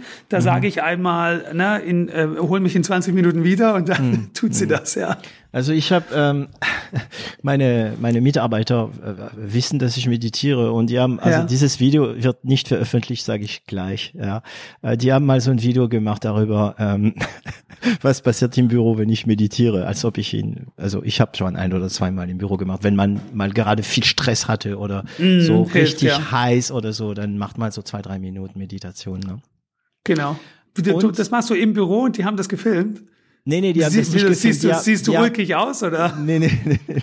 Die haben mich nicht gefilmt. Ich glaube, ich war nicht mal da, als sie den Film gemacht haben. Die haben so ein kleines Filmchen gemacht. Ich meine, wir machen ja Filme. Das heißt, die wissen, wie sowas geht, Ja. ne? Ja, Und die ja, haben ja. einen irrwitzigen Film darüber gemacht, was alles so passiert, wenn man den Chef nicht stören darf, weil er meditiert. Ja, Ah, also, okay, äh, okay, okay, also kann man okay. sich vorstellen, ja, wer schleppt da das schöne blaue Auto raus? Ich weiß es nicht. Ich frage David, nee, er meditiert, ja. Und dann gibt's die Shaggy, die immer sagt, er meditiert, ja. Es ist, es ist einfach ein witziger Film. Ähm, und ich, Nice. ich hatte eigentlich nicht die Eier, das zu äh, veröffentlichen. also Warum nee, ist ja, das, man muss auch ein bisschen über sich selbst lachen können, ja. Ja, das kann ich gar nicht. Ich kann überhaupt nicht. Ah, nee? lachen. Nee, überhaupt nicht. Ich ah ja, ich tue das sehr gerne. Ähm, du hast auch, also nach dem Meditieren, du hast ja auch ganz am Anfang von unserem Gespräch das Thema Coaching. Äh, du hast einen Coach? Ähm, ja, ich habe ich hab, ähm, mehrere oder immer wieder einen Coach, ähm, also in unterschiedlichen Bereichen. Ne? Man nimmt dann für eine Sache mal einen Coach, ob das jetzt äh, Leadership ist oder ob das ähm, äh, hier Speaking ist von mir aus. Ja, es gibt unterschiedliche Sachen. Mal mhm. Webinare, Coaches, also ich informiere mich und bilde mich auch weiter permanent. Und wann hast du das, also es gibt Leute, die nehmen das nie wahr. Wie meinst man, du? Dass, es gibt Leute, die nehmen nie wahr, dass man sich helfen lassen kann und die haben aber auch trotzdem Erfolg oder nicht. Deswegen, ja, ja, ja. Ähm, wann hast du wahrgenommen, dass Coaching was bringt? Ulla, oder dir was bringt? Wann? Ähm, naja, das ist eine gute Frage. Wann nimmt man das wahr? Ich glaube, sofern man merkt, man ist in etwas worin man gut sein sollte, nicht so gut, wie man das bei anderen sieht. Also ich, ich reflektiere sehr schnell mhm. und merke das auch und weiß, okay, da holst du die Hilfe, wenn es da Hilfe zu holen gibt. Und äh, wenn es keine Hilfe zu holen gibt, weil es dafür kein Coach-Webinar oder irgendwelche Learning-Programme gibt und du bist immer noch schlecht drin, dann lass ich sein. Mhm. Okay. Das heißt, es war also, nie ein Problem. Also, weil es, es, wie gesagt, es ist diese Wahrnehmung. Ja, es gibt Leute, die nehmen irgendwann mal, also ich war sehr lange Mm, ich habe mich sehr lange nicht mit Coaching beschäftigt. Ja, das heißt, ich habe klar Videos geguckt, also YouTube ist eine Wahnsinnshilfe ja. oder Bücher, Bücher gelesen, aber ähm, ein Coach zu finden, also eine Person, eine Frau oder ein Mann, die mhm. dich reflektiert, ne? Also wirklich, dass es hilft. Ähm, aber die Frage, die ich mich immer stelle, ist, wie findest du, also du, Ayan, ne, ein mhm. Coach, den du ernst nehmen kannst? Äh, ja, verstehe ich. Ich verstehe die Frage. Die, ich glaube, es ist auch, es muss nicht der erste gleich sein. Ja, man vertraut ja auch nicht jedem oder denkt, oh Gott, kenne ich ja schon alles, was der mir erzählen will. Kennen wir, glaube genau. ich, alle. Man ja. ist immer schlauer als der, der es einem eigentlich beibringen äh, möchte. Ähm, da muss man, glaube ich, die richtige Person finden und einfach ausprobieren. Wie gesagt, ich bin auch nicht bei dem einen Coach und gehe immer wieder zu dem einen, weil ich glaube, dieser Wechsel von einem Coach zum anderen bringt dir auch nochmal zusätzlichen Input. Jeder hat eine andere Ansicht, ja, und gibt dir unterschiedliche ähm, Empfehlungen. Blinkwinkel und da, auch. Na, genau. Und daran, daran wächst man ja letztendlich, ja. Mhm. Okay, äh, dein Tag ist lang, das haben wir vorhin mitbekommen. Ja. Ähm, das, da laufen bestimmt bei euch viele, viele Sachen gleichzeitig. Und mhm. als, äh, als CEO läuft bei dir noch mehr, sondern nicht nur die Projekt, sondern alles daneben, Personal, äh, Steuer, was auch immer alles ansteht in unsere äh, bergischen äh, Unternehmerwelt. Danke, dass du das mal aufzählst. Ja, ja. Dass also meine Mitarbeiter mal alle zuhören sollen. ja, das, ja, klar. Also ich meine, wenn irgendwas mit dem Finanzamt nicht funktioniert, das kriegen die Mitarbeiter ja. nicht. Du hast es auch sehr gut beschrieben vorhin, als du gesagt hast bei Clip, äh, Pick and Kloppenburg, ähm, da hat man sich nicht Gedanken gemacht, wie das Geld reinkommen soll. Man hat die Budgets, mhm. also das heißt, ja. Ähm, wie behältst du den Überblick? Wie machst du, um ähm, um zu wissen, was ansteht und jederzeit immer zu wissen, wo was ist? Hm, das hört sich jetzt total kitschig an, aber ich glaube, das Meditieren hilft da sehr. Das wirst du, wenn du selbst meditierst, auch äh, wissen, dass man dadurch sein Leben äh, nochmal ganz anders strukturieren kann und äh, dem einfach eine Orga gibt, ja. Aber äh, zudem, was jetzt so Programme oder so angeht, wenn du darauf hinaus willst, äh, hilft uns Asana sehr. Wir arbeiten nämlich mit Asana. Asana. Ich muss, ich muss von dieser Firma Geld verlangen, weil alle ja. benutzen das, wir auch, ne, natürlich. Okay. Ja, ja, ja. Ich glaube, äh, ohne Asana geht überhaupt nichts. Die ganzen Timelines, Projekte und alles, das ist da einmal schön abgelegt. Aber ähm, du, ich habe auch ein, ich habe ein, ja, ein Ritual, den ich eigentlich ziemlich äh, täglich befolge. Wenn ich morgens aufstehe, schaue ich nicht aufs Telefon. Ja, absolut gar nicht. Das wird, das bleibt einfach ähm, noch verdunkelt, bis ich am Schreibtisch sitze, weil dieser Mindspace, der da sofort in Instagram, in sozialen Medien, in Messages, E-Mails oder was, äh, oder auch in News ähm, ähm, verloren geht, das will ich mir einfach morgens nicht leisten und das hilft mir sehr, wenn ich diese mit dieser Energie einfach in die Meditation gehe und dadurch dann mein äh, Tag oder oder äh, was ansteht organisiere und das dann auch sofort wieder festhalte. Also ich schreibe auch manchmal aus der Meditation heraus komme ich wieder zurück. Hört sich jetzt total doof an, ja. Ja, also die Leute, die meditieren, wissen, wissen genau. also es ist es hört sich nicht doof an. Ich weiß nicht, ob ich das könnte, aber egal, egal. Erzähl weiter. Ja. ja. Also ich komme dann kurz zurück. Kommt darauf an, wie man meditiert. Ne? Es kann ja sein, dass man einfach nur ähm, absolut ohne Gedanken meditiert. Es kann sein, dass man auf etwas hin meditiert. Und ich habe unterschiedliche ähm, äh, Meditationstypen. Und eine ist halt wirklich auf diese Organisation und die Struktur aufgebaut und da komme ich immer wieder zurück, notiere mir die Sachen und steig wieder ein. Also du meditierst nicht ähm, ohne Gedanken. Also dein, deine Doch, Medi auch. Auch. Also ab ich habe beide, ja. Hm. Genau. Das, und manchmal, also für, für, für meditationsfremde Leute ist es jetzt schwer zu, schwer zu verstehen, worüber wir gerade reden. Deswegen, ja, total. Deswegen ganz schwer. kurz. Also Asana ist ein Projektmanagement, sagen wir mal, ein moderneres Projektmanagementsystem, in dem man seine, alle seine Aufgaben äh, aufräumen kann also sortieren kann, notieren kann, ähm, organisieren kann. Und das Meditieren, ähm, da gibt's Leute, die meditieren und versuchen einfach jegliche Gedanke wegzujagen und sich, man konzentriert sich einfach auf das Atmen, sagen wir mal, und versucht an nichts zu denken. Oder man kann auch, und ähm, das habe ich eigentlich ehrlich gesagt noch nicht probiert, weil ich noch nicht so weit bin in meinem Meditationskursus. Äh, und zwar, man kann auch auf etwas hin meditieren, wie du es gesagt hast, und mhm. ist es ja so dann, dass man, jetzt kommt meine Frage, dass man dann versucht, jegliche Fremdgedanke, die nicht damit zu tun haben, wegzujagen? Ähm, ja, ich glaube, wenn man da einmal in der Übung ist, kommen die gar nicht mehr. Aber anfangs war das natürlich so, dass man, na, was passiert beim Meditieren, wenn man da mal ganz kurz auf, ausholen äh, möchte? Man schließt die Augen und für die Anfänger ist es ganz gut, wenn man nach dem Atemweg geht. Na, ich atme ein, ich atme aus und zwar ganz tief und wenn ich an nichts anderes denke, außer, und das ist ein echt Training und Fokus, außer an das Ausatmen und wie die Luft wieder in den Körper gelangt und wie sie wieder ausgelangt, kann man eigentlich gar keine anderen Gedanken zulassen. Ja, deshalb ist es für Anfänger ganz gut, wenn man das äh, so lernt. Das Wahrscheinlich für jeden, der mit, mit Meditieren nichts anfangen kann, ist das jetzt völlig langweilig. Äh, David, deshalb sollten wir es kurz halten. Ja. ja nee. Aber ähm, nichtsdestotrotz kann man dann einen dieser Gedanken, die einen immer wieder in den Kopf schießen und wenn man einfach viel zu tun hat, kommen Sachen, die man auch zu vergessen geglaubt hat, die kommen einem auch wieder beim mhm. Meditieren äh, in die Erinnerung und die fasst man dann auf, wie wenn man wirklich einen Ball auffasst und hält sich nur mit diesem Ball auf und jeder andere Ball, der dir zugeworfen wird, prallt einfach ab. Mhm. Weil ich beschäftige mich nur mit dem einen Ball, den ich gerade in der Hand halte und strukturiere und studiere den komplett ähm, bis zum Ende durch. Hm. Ja, und ähm, so kann man es, glaube ich, bildlich gut erklären. Ja. Ich frage mich, ob, ähm, und also es klingt wie ein Witzel, aber ist es nicht. Ähm, ich, ich frage mich, ob dieses Bild von Isaac Newton nicht zeigt, dass er am Meditieren war, als er den Apfel sah. Hm, weil ich wundere mich immer, was man einfach nur durch Nachdenken erklären kann. Also ich habe mal, ich weiß es nur, als wir für unser Tonstudio äh, einen großen analogen Mischpult gekauft haben, hatte ich erstmal die Bilder. Und ich hatte damals, ich bin kein Sound Engineer, keine Ahnung von Mischpult. Ja, ein bisschen. Ich wusste, was ein Mischpult ist, aber so ein riesen Ding mit Matrix und so habe ich gar nicht gewusst. Ne?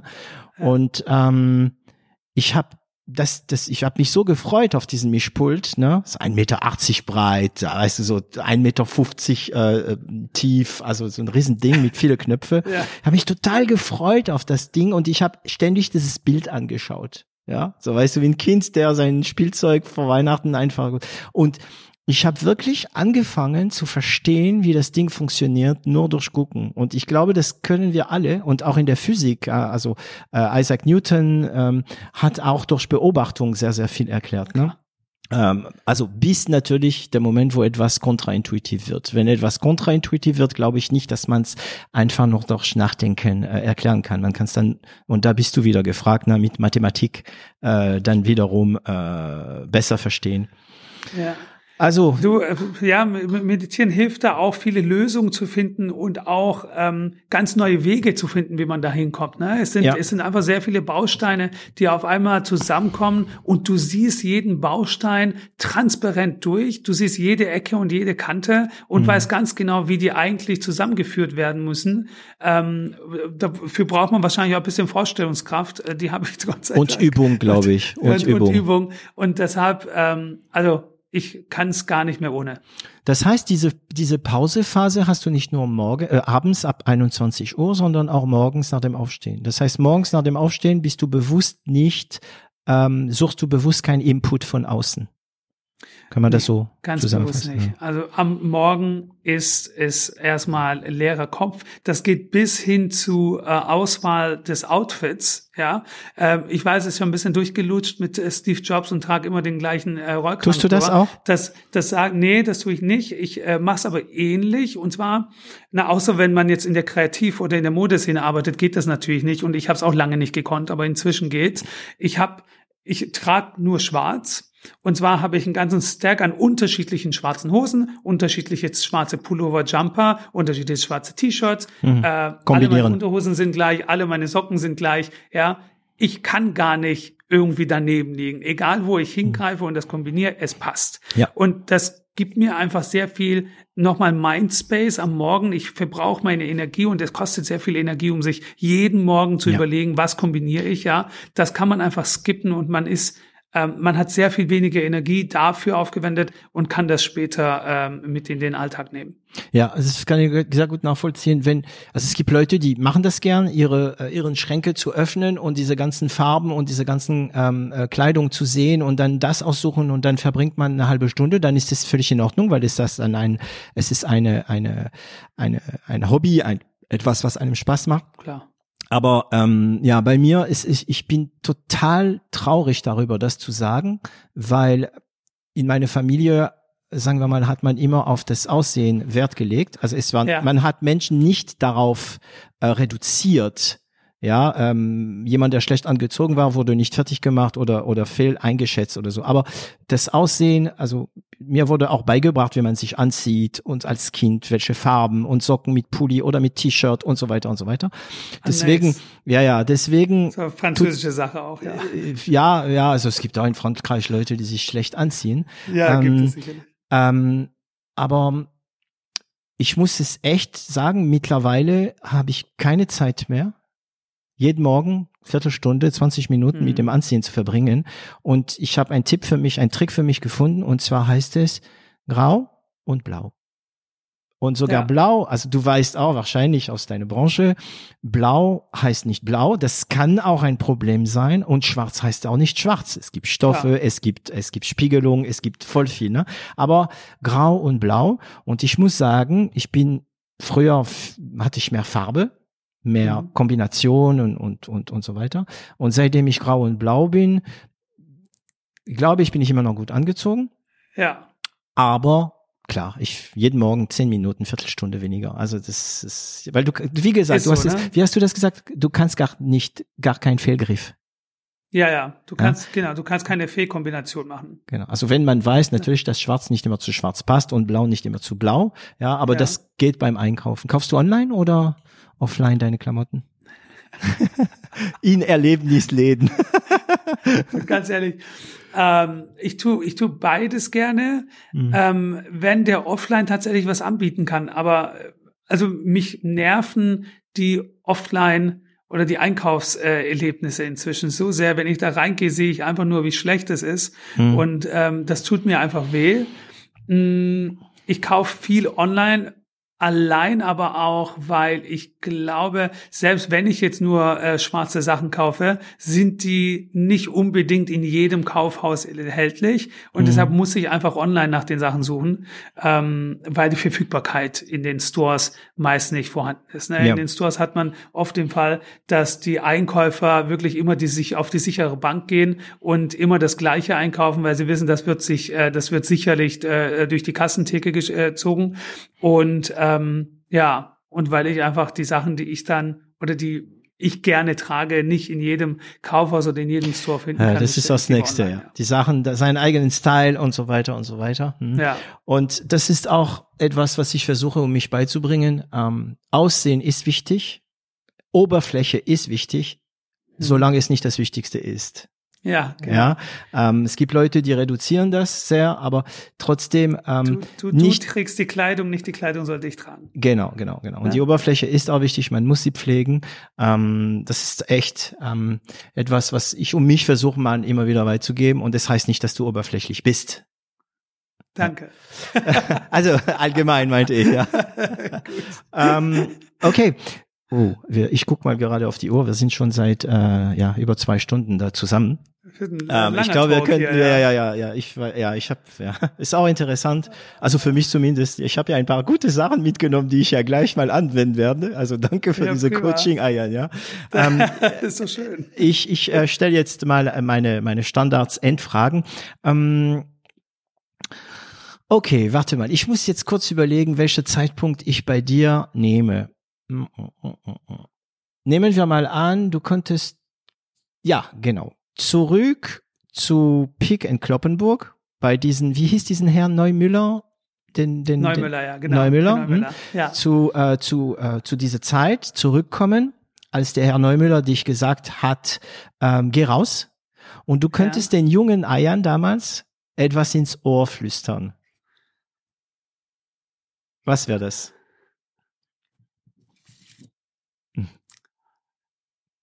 Ich habe total Gänsehaut gerade, ja. Also, Echt? Äh, ah, erwischt, okay, erwischt cool. mich da schon gerade. Mhm. Weil das war schon ein Wendepunkt für mich auch. Ich meine, ich hatte einige Wendepunkte im Leben, aber das war einer äh, der Wendepunkte. Ich habe ihn zwar anfangs nicht ganz verstanden, inzwischen tue ich es, also nicht nur bei dem einen Satz, sondern ähm, wie er mich darauf vorbereitet hat, in der, in der, äh, na, total für mich unbewusst vorbereitet hat, wie ich ähm, da denn auch wieder wegkomme. Mhm. Ähm, wenn ich mir, hm, weißt du, ich habe mich, ich habe mich lange versteckt, David, ähm, mit meiner Herkunft oder wegen meiner sexuellen Orientierung und war damit einfach nicht offen, habe die, diese Identität einfach nie akzeptiert und angenommen. Mhm. Sprich, ich habe mein Leben lang ein Schicht über lange, dich gehabt, so ein dicker Schicht, oder? Genau. Ne, mhm. du, du, hast, du hast ne, du, nicht die Kleidung soll dich tragen, du trägst die Kleidung. Deine Personality ist, wer du bist. Ja, du kannst aber auch darüber eine anlegen, die du eigentlich nicht bist. Ich meine, wenn ich schon zurückgehe, ich habe das eben mit meinem Papa erzählt, wie wir halt groß geworden sind. Wir sollten unsere Herkunft mehr oder weniger unterdrücken und äh, nicht wirklich nach außen tragen. Die Gesellschaft hat uns dahin irgendwo auch erzogen, dass man das nicht tut. Wenn wir unserem Namen, äh, äh, kennst du vielleicht selber, eine Wohnung gesucht haben, weil hm. wir mussten, ich, ich, ich habe Fake-Namen angegeben, wenn ich eine ja. Wohnung gesucht ja. habe, eine Sonst heißt es nicht, äh, sonst heißt es nicht, du Türke, wir geben es dir nicht, sondern es heißt, es tut uns leid aber die Wohnung ist, ist schon, schon besetzt. Ja. Und dann mhm. sieht man die Wohnung halt wochenlang immer noch online und ja. weiß, da stimmt irgendwas nicht. Und na, mit dem aufgewachsen, die sexuelle Orientierung war für mich ein Riesenthema, weil man natürlich als der, ich sag mal, Macho-Türke das auch nicht ähm, so easy nimmt und sagt, gut, ich bin, ich bin gay, ich bin Türke mhm. und damit mhm. sollst du jetzt auch äh, raus, ja. Und da, wenn du allein in die, na, auf den Schulhof früher, ich wollte lieber mit den Mädels Seil springen, statt mit den Jungs Fußball zu spielen. Ja? Ich auch. Ist, ich ich habe ich kann schon immer, also ich bin ich bin zwar leider, also leider, ich wollte fast ja. leider sagen, äh, ich bin zwar klassisch hetero, aber ähm, ich ich komme mit Frauen klar und schon in der Grundschule. Ja. Ja, du, du, das hat wahrscheinlich noch mal einen anderen Grund, warum du mit dem Frauen ja, ich, jetzt frage ich mich, warum. Jetzt. ja, du Schlingel, du.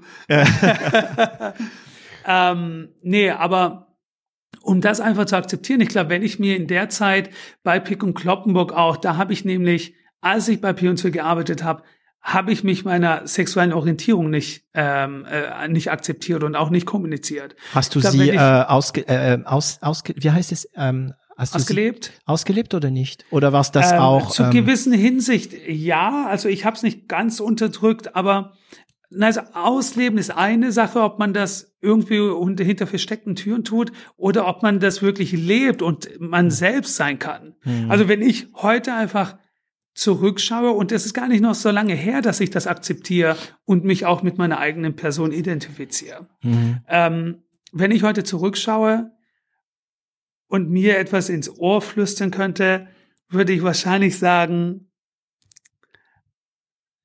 hey little girl, sei du selbst. Ja, hm. Wahrheit, die Wahrheit ist gut genug. Und Achtung, diese Frage äh, ist nicht in der Liste. Was würde, also ist, also ich schicke immer die Fragen vorher an meine äh, Gesprächspartner, damit sie sich ein bisschen mental vorbereiten können. Ähm, und diese Frage nicht ist alle. Nie, äh, nicht alle, nee, weil einige ergeben sich einfach. Und diese ja, Frage ist nicht auf der Liste. Und zwar, was würde dann den Yuge Ayan antworten? Ich glaube, weißt du, ich habe gerade ganz bewusst gesagt, hey little girl, mhm. ja, die Ansprache allein würde ich in dem, hätte ich in dem Alter niemals zugelassen.